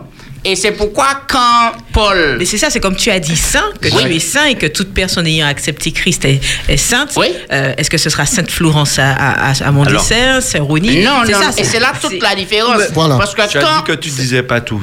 quand Saint Paul parle, il introduit, par exemple, De Corinthiens. il salue, Paul salue les frères et les saints et de telle communauté. Laisse-moi lire le texte Vas-y, vas-y, vas-y, Alors, 2 Timothée, chapitre, 2, 2 Corinthiens, chapitre 1. Paul, apôtre de Jésus-Christ par la volonté de Dieu, et le frère Timothée à l'église de Dieu qui est à Corinthe et à tous les saints qui sont dans l'Aïkaï. Alors, je demande à Billy de reprendre le texte, puisqu'il y a un remue-ménage là. Billy, reprends le texte pour nous, pour parler des saints. Mhm. Paul, apôtre de Jésus-Christ. Alors, je lis 2 Corinthiens, chapitre 1, Ça, à c'est pour partir du aller dans le verset sens 1. de ce que tu as dit. Et oui, Tout à fait. clarifiez Paul. cela. Apôtre de Jésus-Christ par la volonté de Dieu, et le frère Timothée à l'église de Dieu qui est à Corinthe et à tous les saints qui sont dans la caille. Que la grâce et la paix vous soient données de la part de notre de Dieu notre Père et du Seigneur Jésus-Christ. Béni soit Dieu. Euh, Voilà, euh, voilà. Et, et- et Paul commençait assez souvent ses écrits comme ça. Par exemple, dans 1 Corinthiens chapitre euh, euh, 1er, ch- chapitre 2, il va parler aussi, il dira à l'église de Dieu qui est à Corinthe, à ceux qui ont été sanctifiés en Jésus-Christ. Donc, Très bien. sanctifiés qui sont saints. Donc, lorsque Paul parlait des croyants, de ceux qui avaient accepté Jésus dans leur vie, il parlait ainsi des Mais il ne parle pas d'une catégorie de croyants. Voilà. Il parle des croyants général. croyants, en général, Tandis que, effectivement, euh, euh, euh, d'une façon générale, euh, l'Église populaire catholique reconnaît des saints, mais pas dans ce cadre-là. Ouais. Voilà. D'accord Ouais, Elle c'est quand reconnaît ils sont certaines- canonisés. Certaines personnes qui sont béatifiées, qui sont canonisées. Effectivement, il y a un, procé- tout un processus euh, euh, par rapport aux actions menées par ces personnes, etc. Mhm. Ça, etc. c'est pas biblique. Et on le déclare sein. tout à fait. Ce n'est pas l'explication biblique, l'idée biblique dans la notion de sainteté dont Mais on la a parlé. question de l'auditeur était par rapport aux évangiles. Voilà, Ouais. Et d'où, en conclusion, par rapport à cette Ouais, question, c'est qu'est-ce ça. que vous, vous répondez c'est-à-dire que euh, oh, alors, c'est vrai que parfois dans le langage, parce que euh, on dit Saint Jacques, Saint Paul, etc. Alors, je crois qu'il faut qu'on soit prudent aussi par rapport à cela, parce que Oui. c'est aussi euh, un vocabulaire euh, euh, qui veut dire quelque chose. Mm-hmm. Mais je crois qu'on devrait dire Jacques, euh, frère Jacques, euh, frère Qui est Paul, saint dans le frère- Seigneur. oui, qui est saint dans le Seigneur. Donc c'est vrai parce que les, les mots peuvent se ressembler, mais n'ont pas forcément la même connotation ou même la même explication. Donc parfois il faut être prudent. Et c'est vrai que dans le monde protestant, on n'a pas l'habitude de dire Saint Paul, Saint Jacques, euh, euh, Saint Matthieu, Ouais. etc. On est C'est modeste. plus- C'est plus chez euh, effectivement les catholiques que ça Ouais. se fait de cette manière. De cette même idée, euh, on voit que lorsque Paul il écrit, euh, il adresse ses, ses lettres à tous les saints. Aux vivants. À, tous- à tous les saints. En fait, il parle à un groupe de personnes. Mais quand il parle des personnes, il les appelle par leur prénom, etc. Tout à fait. Voilà, donc là, Jacques, voilà. etc., oui. Pierre, Jacques et tout. Donc, il identifie un groupe de personnes comme ceux qui ont accepté Jésus euh, bon, comme, comme Seigneur et Sauveur. Il les appelait les saints. Et Ouais. pourtant, il leur faisait des réprimandes dans ces, dans ces lettres. Ah oui, Ce n'était pas saints dans le sens où ils étaient sans péché. Sans etc. faille. Ouais, sans Non. faille, non. Mais il s'adressait à un groupe de personnes identifiées. D'accord. Alors merci pour euh, ces différents apports. Alors c'est vrai que nous avons un appel, mais Il y a nous une allons. contradiction apparente dans la Bible aussi. On Alors justement, par rapport à ça, nous allons prendre l'auditeur, mais j'aimerais quand même partager cette question avec vous. Par WhatsApp, nous avons reçu comment interpréter la différence entre 2 Samuel 24, verset 1 et 1 Chronique 21, verset 1 qui parle de la même histoire, mais où dans une version on dit que c'est Dieu qui a euh, agi, on va dire, et dans l'autre on parle plus que c'est le diable, c'est Satan qui a agi. Donc euh, nous en parlons après l'intervention de Michel. Espérance FM, bonjour. Oui, bonjour, bonsoir à tous. Bonsoir. Euh, Bonsoir. Oui, euh, Bonsoir. la discussion est plus qu'intéressante et très enrichissante. Je sois loué. Merci. Euh, je veux réagir par rapport à la question de l'auditeur sur la, ce que l'on déclare être saint, en fait, à poser sa question, qui sont les saints Bon, on a déjà pas aucun élément de réponse, mais ce, ce que j'ai envie de dire, c'est que euh, la Bible ne nous recommande pas de, de faire euh, une élite, en fait. Euh, les versets pris font bien voir que euh, il s'agit par rapport à l'histoire du péché de la personne. La personne vivait dans le péché, elle a connu Christ qui l'a libérée, et maintenant elle entre dans le processus de la sanctification. Tout à fait. Donc c'est un processus qui est général pour tous ceux qui acceptent Jésus. Donc il n'y a pas d'élitisme, il n'y a pas de manière de pouvoir euh, euh, indexer la personne, démontrer qu'elle a une, quelque chose que d'autres n'ont pas, ou n'auraient pas dé- développé. Euh, Est-ce qu'on est qu'on me suit On voit Oui, que- c'est ça. Donc c'est- on voit que c'est une sainteté qui a tous ceux qui acceptent Jésus connaissent Voilà. la même sainteté. Il n'y a pas d'élitisme, il n'y a pas de différence, il n'y a pas. Voilà, c'est ce que j'ai eu envie de dire. Ouais. Et puis euh, euh, il y a aussi ce qu'on appelle le culte de Duli qui est opposé au culte de latrie. Alors la latrie vient de, de- du grec qui veut dire servir Dieu dans le sens de l'adoration. Mm. Alors que le culte de Duli, c'est l'adoration que l'on porte aux anges et aux saints. Euh, parce qu'il faut savoir que les saints, ils, euh, ils sont reconnus. Alors, on, on- on- on demande à ceux qui sont dans, dans, dans cette église-là et qui font cette pratique-là de pouvoir adresser des prières comme étant des intercesseurs, alors que la Bible n'enseigne pas ça. Donc, c'est vraiment un culte qui est vraiment un culte idolâtre. Parce que c'est le culte de Duli. Ce qu'on appelle le culte de Duli, c'est le culte qu'on adresse aux saints et aux anges. Ouais. Donc voilà, c'est ça le danger. En tout cas, Voilà, c'était ça ma, euh, ma remarque. Merci beaucoup Michel pour euh, cet Allez au revoir, bonne continuation. Merci bien, Merci. qui permettent d'enrichir en tout cas le débat.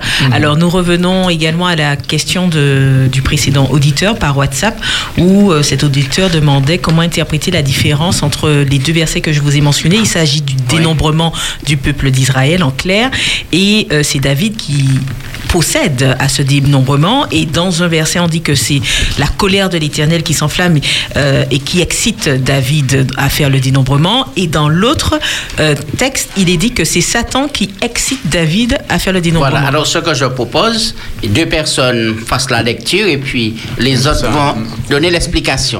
Alors je commence avec eh, 2 Samuel 24, verset 1er. Et je ferai la deuxième lecture. Ah, je pensais que quand tu disais deux personnes, c'était deux personnes en dehors de toi, mais vas-y. non, lui et moi. Ouais. Ok, pour Jacques Alors et c'est c'est pour donner une idée hein, des, des deux, des deux- des deux textes. D'accord. Alors je lis dans 2 Samuel 24, verset 1. La colère de l'Éternel s'enflamma de nouveau contre Israël et il excita David contre eux en disant, va, fais le dénombrement d'Israël et de Juda. Voilà. Mhm. Et pour l'autre euh, texte Donc c'était. euh, Je l'ai déjà le texte. Ah bien, vas-y, Billy. ah, Mhm. vas-y. Satan se leva contre Israël et excita David à faire le dénombrement d'Israël. Voilà. Alors apparemment, ce- voilà, ce- cet auditeur précise que ce serait la même histoire et pourquoi. euh, Il y a une contradiction, une telle contradiction. telle contradiction entre les deux.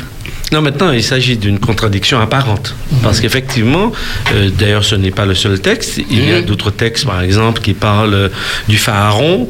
Euh, on a le sentiment que c'est Dieu qui enduit aussi le cœur du pharaon. Et ailleurs, il est dit que, voilà, c'est Jean pharaon lui-même qui s'en est en- enorgueilli.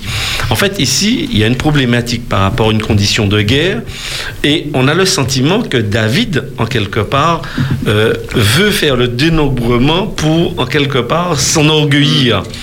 Et, c'est vrai qu'à plusieurs reprises, Dieu, dans l'histoire du peuple, ne voulait pas qu'on fasse le dénombrement parce qu'en fait, il était Dieu. Et c'est pas en fonction de la quantité qu'on pouvait remporter la victoire, mais c'était en fonction de la foi que l'on plaçait en lui. Donc effectivement, et donc euh, les auteurs, euh, et je sais que Chronique a été écrit après euh, Samuel, mais dans la perspective souvent de l'Ancien Testament, en fait, il n'y a qu'un seul Dieu. Dieu est créateur.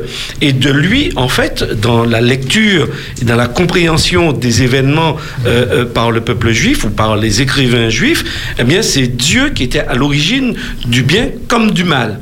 Maintenant, il y a plusieurs textes également, par exemple le livre de Job, qui va lever le voile au fur et à mesure sur cet être que l'on appelle Satan et qui va montrer effectivement que souvent dans les actions mauvaises des hommes, eh bien, c'est ce penchant qu'ils vont suivre. Et effectivement, la question d'orgueil dont il est question, c'est bien, euh, l'origine n'est pas du tout divine. Elle est, d'origine, effectivement, et poussée euh, par Satan dans ce cadre-là. Et donc, oui, on dit que, effectivement, Dieu euh, pousse David à faire quelque chose. Parce que, effectivement, ici, l'auteur, en fait, veut montrer que Dieu, il est souverain. Dieu, euh, rien ne lui échappe. Mais en fait, quand on étudie, c'est pourquoi un texte, et on profite aussi pour faire un peu de pédagogie euh, euh, très intéressante, un texte ne doit jamais être étudié tout seul. Alors c'est vrai qu'il y a une contradiction apparente dans le texte, mais il faut voir aussi dans l'ensemble de la Bible pour voir si c'est ce- cette, façon de penser et de voir qui est développée. Et si ce n'est pas cette façon de penser et de voir, eh bien, on doit absolument comprendre le texte comme il est dit et le mettre dans le contexte de celui proposé par la Bible dans son enseignement général. Merci Donc, on ne Eddy, parle et, pas- ça, et ça permet d'ailleurs d'accueillir Bruno euh, à l'antenne Espérance FM. Bonjour. Bonsoir. Oui, bonsoir Bruno, tu es à l'antenne.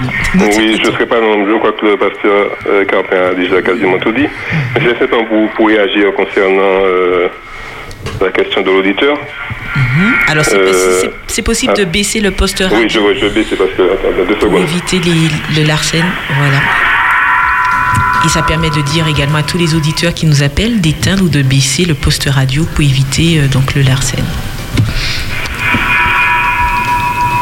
Donc euh, vous pouvez rappeler, nous vous nous rappelons le numéro 60 87 Je ne sais 42. pas ça va beaucoup mieux. Oui, parle, parle. Un peu mieux Oui, ça va, nous t'écoutons. Donc c'est simplement pour euh, vous dire que c'est une logique que, que jusqu'à maintenant on a du mal à comprendre. On a du mal à comprendre que qu'on puisse avoir un Dieu qui est souverain et de par sa souveraineté euh, accomplit ce qu'on appelle sa volonté permissive et euh, notamment le livre de Job et 2 Corinthiens 4 verset 4 et même d'autres d'autres textes qui nous montrent que, que Dieu peut effectivement dans sa souveraineté eh bien, euh, surtout si euh, il n'approuve pas euh, un acte qu'on va poser, euh, faire en sorte, vous me, vous me direz certainement, mais Job est intégré, mais sa, sa volonté permissive fait que ben, notre Dieu agit d'une manière qui des fois dépasse les voies de Dieu pénétrables et que, et que David s'apprêtant à faire quelque chose que Dieu n'app- n'approuverait n'approuverait pas, donc Dieu agit de la sorte et des fois on a du mal à un peu à comprendre ces choses-là et c'est ce qui fait que- qu'on doit passer beaucoup plus de temps sur la parole et, et je profite pour vous remercier pour l'émission Merci. et puis de vous dire euh, euh, bon sabbat et que Dieu vous bénisse. Merci. Merci. C'est moi qui Merci partage aussi les, pour, les- les- merci. les quelques messages sur euh, WhatsApp puisque c'est pas toujours évident de- d'appeler. Merci Ok, pour bye bye. cet apport et merci pour ta participation. Oui, Billy. Oui, alors, euh, en complément à ce que Eddie disait, je lis. Dans Job chapitre 1, les versets 20 à 23, je lis rapidement. Alors Job se leva, déchira son manteau et se rasa la tête, puis se jetant à terre, il se prosterna. Il dit, je suis sorti nu du sein de ma mère, et nu je retournerai dans le sein de la terre. L'Éternel a donné, et l'Éternel a ôté, que le nom de l'Éternel soit béni. Verset 22. En tout cela, Job ne pécha point et n'attribua rien d'injuste à Dieu. Tout à fait. Donc ce texte montre bien qu'effectivement, euh, et Bruno le disait, il a la volonté de droit de Dieu.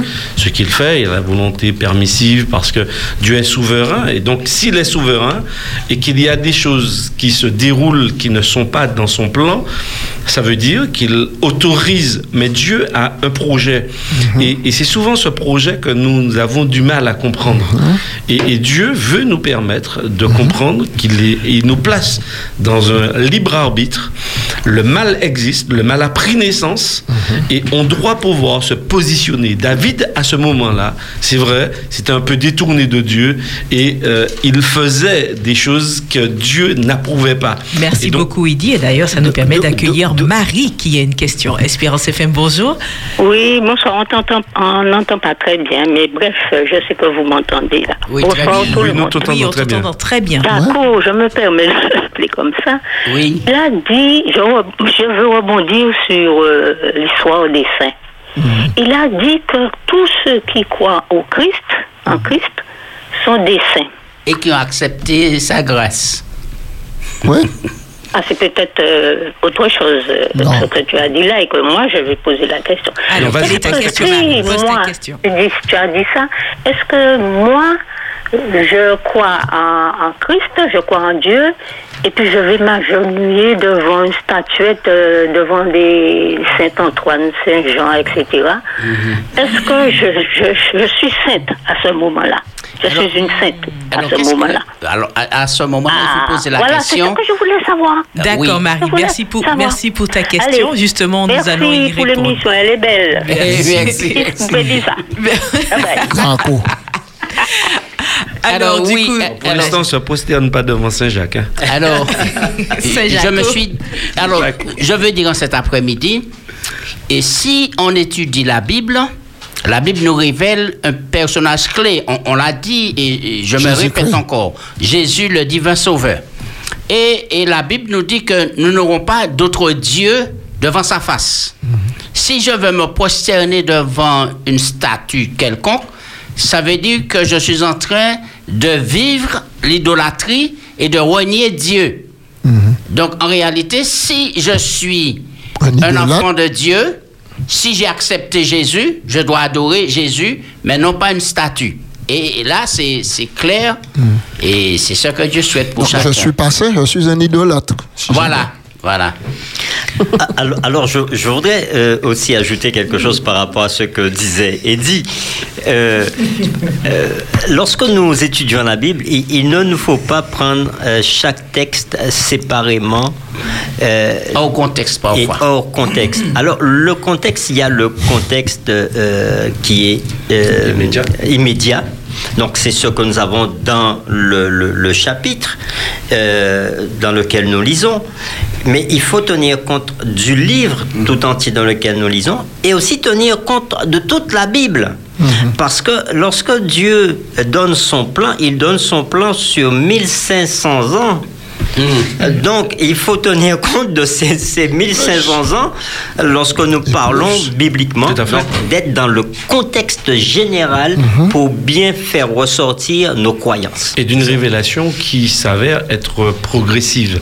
Parce Tout que fait, Dieu ça. ne révèle pas tout au même moment. Ça, c'est important, hein. Ça, s'étend dans le temps et on a besoin. Et, et- et donc, il y a la notion d'inspiration et la notion de révélation. Révélation. Parce qu'effectivement, Dieu se révèle à nous euh, euh, en, en étudiant et en lisant la Bible. Et c'est pourquoi, nous, euh, lorsque nous étudions la Bible, il est important que nous puissions prier. Oui. C'est extrêmement imp- important. Et- et il y Et, a je la rappelle. d'acceptation aussi. Je le dis sou- je le dis aux amis auditeurs, mais c'est vrai que on ne le fait pas avec vous, mais lorsque nous commençons l'émission, nous nous plaçons entre les mains de Dieu. Mm, oui. Nous prions parce qu'effectivement, nous avons besoin qu'il puisse nous conduire dans, dans ces échanges que nous avons vers les textes, vers la compréhension de sa parole. Donc il y a la notion de préparation, il y a, et, et là, Dieu se révèle à nous pour euh, nous montrer véritablement qui il est au travers du texte inspiré qu'il nous adresse. Merci Eddie et Philippe. J'ai la parole euh, 41 minutes après, mais bon, je, je reviens, je, euh, je reviens quand même. Pour parler. Quand Non mais même. Philippe. Non, non, en fait, bon. Vas-y, tu Bon, as la parole. Ça fera quand même sens euh, parce que bon, nous restons toujours dans le même euh, su- sujet. Euh, par rapport à ce que euh, Ronnie vient de dire sur la pensée générale et aussi la pensée euh, centrale euh, du texte du chapitre dans lequel nous sommes. Euh, bon, tout à l'heure, on a pris deux textes qui semblaient se contredire quand il est parlé de l'Éternel et de Satan dans, dans le livre des rois. Mais euh, dans, dans, dans 2 Samuel, le texte disait, bon, Dieu dans sa colère. Donc on voit, c'est, ça a une connotation négative. Dieu dans sa colère. Et de l'autre côté, le texte dit Satan. Donc on voit que bon, le, on- il- le texte veut dire la même chose. Les, les termes employés semblent contradictoires, mais dans la pensée, en fait, c'est euh, ça- c'est ce que je voulais dire tout à l'heure, parce que au début de la réflexion, Eddie avait fait ressortir que nous pouvons effectivement trouver des variantes dans le dans dans, dans Mais il y aura toujours, il y a toujours. et ce sont des variantes, mais la pensée centrale ne, ne, ne bouge. Il n'y a pas de contradiction dans la pensée Et centrale. puis il faut savoir aussi qu'à l'époque, on attribuait tout à Dieu. Si on était frappé de bénédiction, c'était Dieu. Si on était frappé de malédiction, c'était Dieu. C'était une manière de penser à l'époque. Donc il y a ces, ces positions-là et il faut en tenir compte. Merci pour ces apports. J'aimerais partager aussi ce SMS reçu d'un auditeur. Alors, j'ai lu dans un livre biblique que l'auteur de la Genèse n'est mentionné nulle part dans le livre lui-même. Est-ce vraiment Moïse? Comment vous le dites? Comment dites-vous que c'en est l'auteur? Qu'est-ce qui le prouve? Puisque c'est vrai qu'au début, euh, on a attribué au tout début, il a été dit plutôt euh, que Moïse aurait écrit le Pentateuque. Euh, et donc voilà, cette auditrice ou cet auditeur fait référence particulièrement à la jeunesse pour dire, mais sur quoi vous basez-vous pour dire Oui. que c'est Moïse? Alors effectivement, le Pentateuque, ou plutôt la Torah, je dirais, puisque le Pentateuque, c'est la notion grecque, la Torah, c'est plus la notion hébraïque. En fait, nous recevons un héritage également par rapport au peuple juif. Et nous savons que les cinq livres, les livres de Moïse étaient écrits et déposés euh, euh, à côté de l'arche de, de- de l'Alliance. Et ces livres-là étaient lus régulièrement. Et donc, euh, euh, c'est cet héritage que nous avons reçu. Et d'ailleurs, dans le Nouveau Testament, Jésus va citer également tous ces écrits. D'accord Et disant Moïse a dit, etc. Euh, par exemple, lorsqu'il cite, euh, c'est pourquoi l'homme quittera son père et sa mère, pardon, Matthieu chapitre 19, parlant du divorce, lorsqu'on va interroger Jésus, et, ne trouvez pas dans Moïse n'a-t-il pas dit, euh, par exemple, l'homme quittera son père et sa mère, il s'attachera à sa femme, etc. Donc, on retrouve effectivement Jésus qui va faire référence à, à des textes de l'Ancien Testament. Il va, soit dans Deutéronome, dans Dans le livre de la Genèse ou de l'Exode, et Jésus va les attribuer directement à Moïse. Donc, effectivement, dans le livre, il n'y a pas le nom de l'auteur, mais ailleurs dans la Bible, eh on va, on oh, j'ai parlé de l'héritage, mais il y a aussi Jésus, par exemple, qui va citer aussi Ésaïe, qui va citer également Daniel, et, et il va citer aussi tous les textes, euh, enfin, bon nombre de textes se trouvant justement et, euh, euh, dans la Torah et les attribuant également comme auteur à Moïse. Alors, ce que tu dis là est, est très bien. Je vais dans ton sens. Lorsque nous parlons de Jésus, eh bien, mes amis, nous devons faire référence à Jean 14, verset 6. Jésus déclare Je suis le, Le chemin, chemin. la vérité et la vie. Et si Jésus, dans son discours, fait mention de Moïse, a dit, et mentionne le livre de la Genèse ou les cinq livres, eh bien, mes amis, c'est- c'est c'est authentique, c'est vrai. Et nous devons maintenant faire confiance à Jésus et à sa parole. D'ailleurs, nous accueillons Déli euh, sur Espérance FM. Espérance FM, bonjour. Oui, bonjour. Ouais. Oui, eh bien, nous avons le plaisir de Je- t'écouter, oui. J'écoute votre émission et j'ai une question à vous poser. En ce ce qui concerne euh, la, la seule occasion qu'on a lorsqu'on prie, Dieu le Père, Dieu le Fils et Dieu le Saint-Esprit, c'est au moment du baptême. J'ai j'ai posé la question, je, je dis que, bon, est-ce que les chrétiens, par, la, par cette foi que nous avons, ont peur de mentionner le nom du Saint-Esprit puisque dans les versets précédents que vous avez donnés, c'est poussé par l'Esprit de Dieu que les hommes ont parlé de Dieu. Et, et nous- bon, euh, la majeure partie, la plupart des pasteurs, de ceux que nous enseignent, ont peur de prononcer le nom de cet esprit dans nos prières.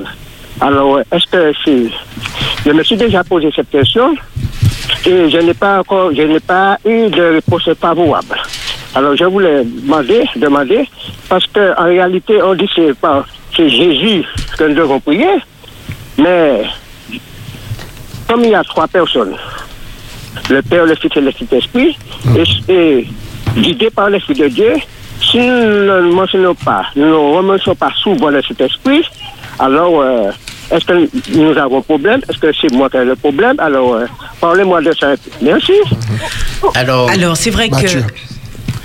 Alors, c'est vrai que je souhaite rappeler quand même que la thématique, c'est l'inspiration par rapport à la Bible. C'est vrai que cette question entre dans une autre thématique euh, par rapport à cet esprit. Cependant, si succinctement, Ouais. euh, Matthieu vous pouvez même apporter une lumière. Euh, rapidement, Jésus même a dit si vous demandez quelque chose en mon nom. Donc, euh, moi, je respecte ce que Jésus dit. Maintenant, et quand nous avons traité le sujet sur la Trinité, nous avons dit que chacun a une fonction et on doit respecter cela. Maintenant, il ne faut pas comparer la formule baptismale à une prière. Mhm. Et, et c'est Une différence. Et Je te baptise au nom du Père, du Fils et du Saint-Esprit. Voilà. Ça, c'est dans le cadre du plan du salut. Mais lorsque je m'adresse à Dieu, je dois m'adresser à Dieu au nom de celui qui est venu me sauver. Et c'est l'évidence. Alors, grâce tu disais. Oui, alors Jésus lui-même a dit, quand vous priez, maintenant ne multipliez de votre requête. Et il dit, voici comment donc vous devez prier. Matthieu chapitre 6, verset 9. Hein, Il dit, notre Père qui es aux cieux, on s'adresse au Père au nom de Jésus. L'auditeur pourra lire la suite de la prière. Et Jésus dit, maintenant comme Jacques l'a dit, maintenant, tout ce que vous demanderez Oui, dans Jean. au Père en mon nom, je le ferai. Maintenant, donc, nous respectons simplement ce que Jésus nous a dit. Il a dit, voici comment donc vous devez prier.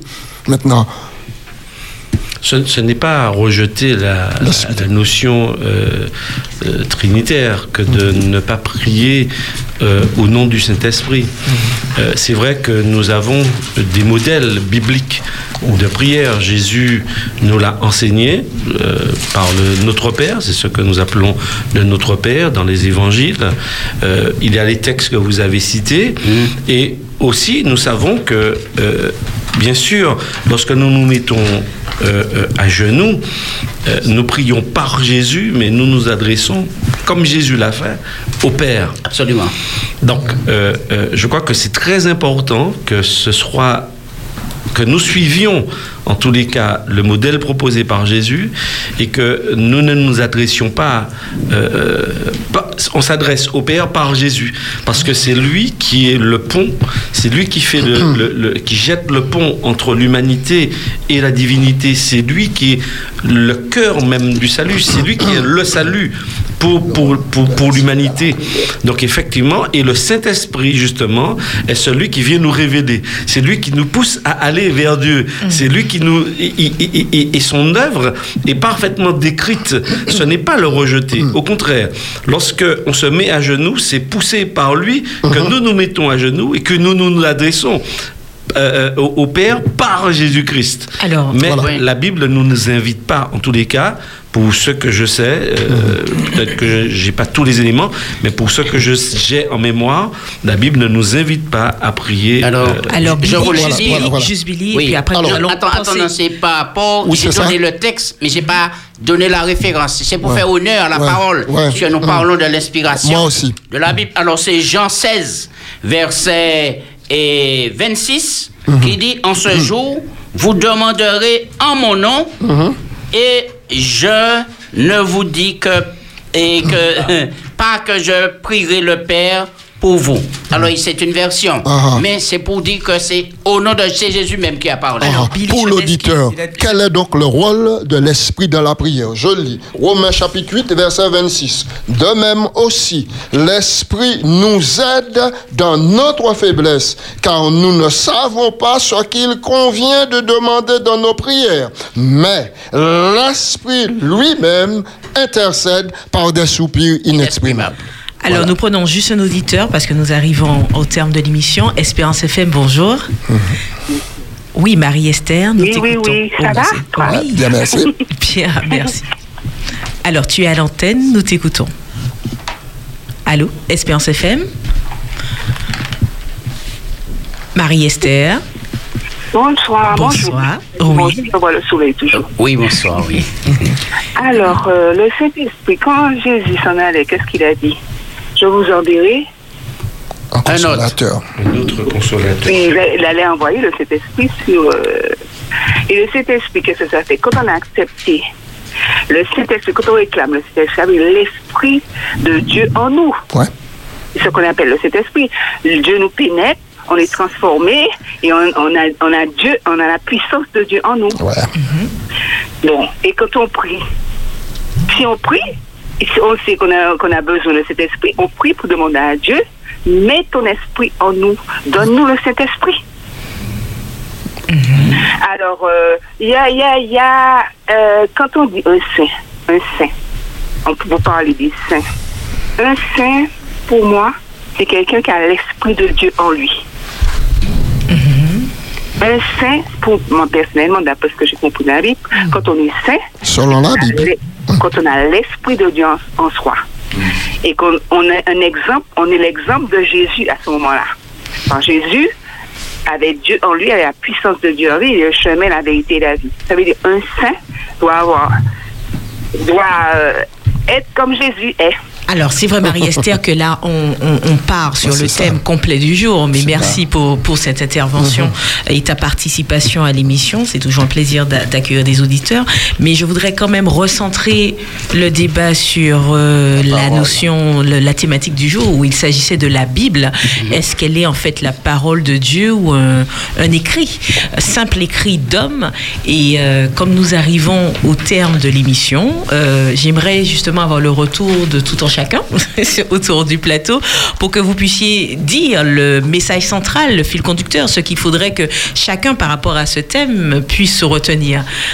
Oui, Philippe, tu peux t'exprimer. Tu, tu as droit à deux, voilà, à deux temps puisque Voilà, pour que oui. Philippe ne soit pas frustré, chers auditeurs. Non, je- jamais, jamais. C'est un saint. Je voulais lire simplement dans Exode, euh, euh, Apocalypse 19, hein, un texte qui est vraiment extraordinaire. Au verset euh, 11, il dit ceci. Puis je vis le ciel ouvert et voici parut un cheval blanc. Celui qui le montait s'appelait fidèle et véritable. Et il juge et combat avec justice. Ses yeux étaient comme une flamme de feu. Sur sa tête étaient plusieurs diadèmes. Il avait un nom écrit que personne ne connaît si ce n'est lui-même. Et il était revêtu d'un vêtement teint de sang. Son nom est la parole de Dieu. On voit tout, euh, bon voilà, dans le descriptif du texte, il fait référence à Jésus. Et il dit que son nom, au verset 14, est la parole de Dieu. Au verset 16, il dit encore, euh, il avait sur son vêtement et sur sa cuisse un nom écrit Roi des rois et Seigneur des seigneurs. Donc on voit que le nom de Jésus, Roi des rois, Seigneur des seigneurs, le véritable, etc., son nom est aussi la parole de Dieu. C'est-à-dire dans la parole de Dieu, on ne va pas pour euh, bon, juger l'autre, pour euh, bon, voir comment vit l'autre, etc., etc., mais on y va pour rencontrer Jésus qui se révèle à travers sa parole. Et quand nous sommes au contact de cette parole, eh bien, c'est une parole qui transforme, qui conduit à Jésus, qui conduit à la vie éternelle. C'est pourquoi Jésus dira aux disciples dans Luc au chapitre 24, qui étaient totalement découragés, eh bien, Jésus leur dira, en commençant par Moïse et par tous les prophètes, il leur expliqua ce qui le concernait. Et là, ces hommes, eh bien, ils ont reconnu que lorsque Jésus l'a fait, eh bien, leur cœur brûlait au-dedans d'eux. Donc, si nous voulons que notre cœur brûle euh, d'amour pour Jésus, eh bien, considérons sa parole, attachons-nous à la sainte parole de Dieu, la sainte Bible, et nous allons, nos notre cœur brûlera parce que nous serons au contact de la vérité, au contact du véritable, au contact de Jésus-Christ. Merci Philippe et Jaco. Les Saintes Écritures nous font diriger nos regards vers Jésus-Christ, afin que par lui, nous ayons la vie éternelle. Jean 5, 39. Je les accepte comme étant la parole de Dieu et prends ma décision d'étudier tous les jours la Bible. 1 Timothée 1, 15 dit c'est une parole certaine et digne d'être reçue que Jésus-Christ est venu dans le monde pour sauver les pécheurs dont je suis le premier. Amen. Merci Jacques. Ronnie. Alors, je vais profiter pour répondre à une question qui, qui a été posée hein, par un, un- un- un Un auditeur. auditeur qui demande est-ce que pour moi aussi le Saint-Esprit qui, qui m'influence lorsque je me mets à genoux pour prier alors que je ne suis pas encore baptisé? Et je vais répondre sans aucun doute oui. À partir du moment où un homme se tourne vers Dieu, il n'y a que le Saint-Esprit le qui peut l'inspirer pour se tourner vers Dieu. Absolument. Donc, euh, continue à te mettre à genoux, à te tourner vers Dieu, et Dieu t'emmènera jusqu'au bout, jusqu'au moment où tu seras baptisé. Alors, au moment du baptême, tu ne seras pas déjà au bout, hein, parce que le bout, c'est voir Jésus revenir, mais ce sera un début pour toi vers une vie meilleure en Jésus. Et je veux simplement confirmer, puisqu'on parle de la Bible, dans 1 Corinthiens 12, au, au chapitre verset 1er, il dit que personne ne peut dire le nom de Jésus si ce n'est par le Saint-Esprit. Donc si cette personne prie au nom de Jésus, c'est, ce n'est que par le Saint-Esprit qu'elle prie. Tout à fait. Motivé par l'Esprit. Motivé par l'Esprit. Merci Philippe. Est-ce que c'était ton mot de la fin, Ronnie, ou est-ce que tu veux je- surenchérir je- par rapport au thème je- Alors, je veux juste dire par rapport au thème que.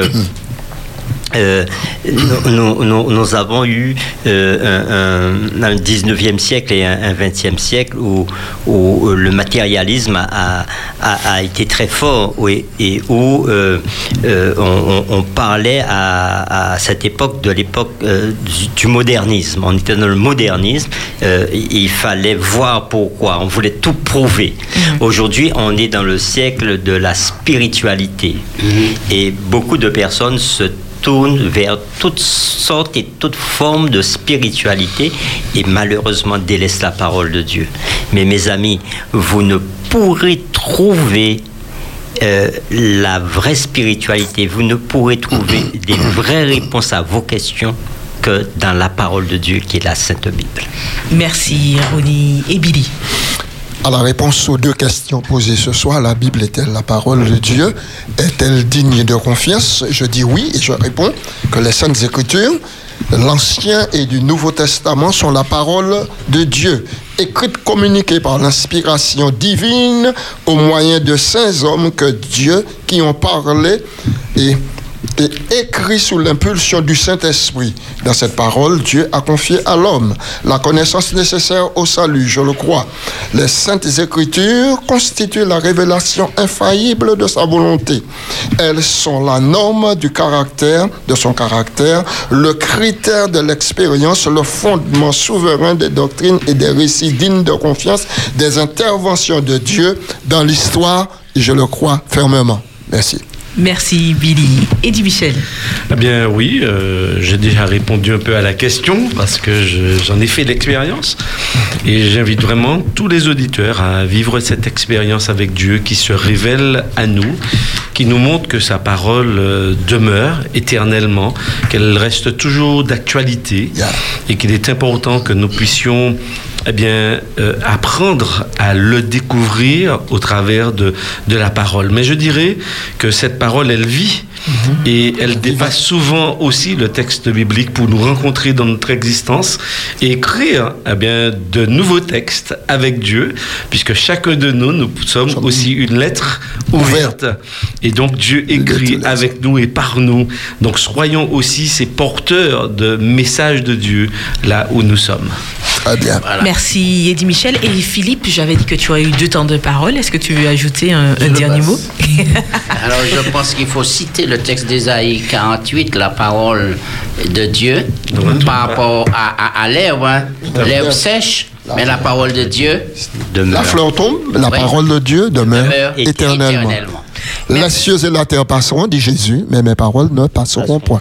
Et n'oublions pas le psaume 119, verset 105. Ta parole est, une lampe à mes pieds, lumière sur mon sentier. Comment le jeune homme rendra-t-il pur son sentier?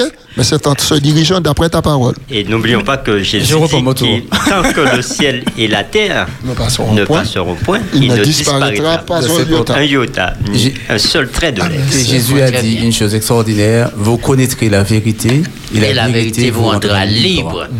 Ce sont donc les mots de la fin. Ce fut un réel plaisir d'être en votre compagnie autour de votre émission Les grandes questions de la Bible d'hier à aujourd'hui. Nous vous donnons rendez-vous sabbat prochain, même heure, même antenne, 15h, 17h sur les ondes d'Espérance FM avec ce thème Jésus est-il blanc, noir ou jaune? Prenez soin de vous. À bientôt. Les grandes questions de la Bible d'hier à aujourd'hui. Le samedi de 15h à 17h. Les questions d'hier sont-elles les mêmes qu'aujourd'hui? Venez, élargissons le débat. Posez vos questions.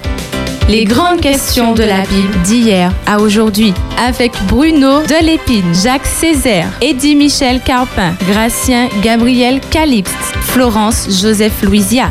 Les grandes questions de la Bible d'hier à aujourd'hui. Le samedi de 15h à 17h sur Espérance FM.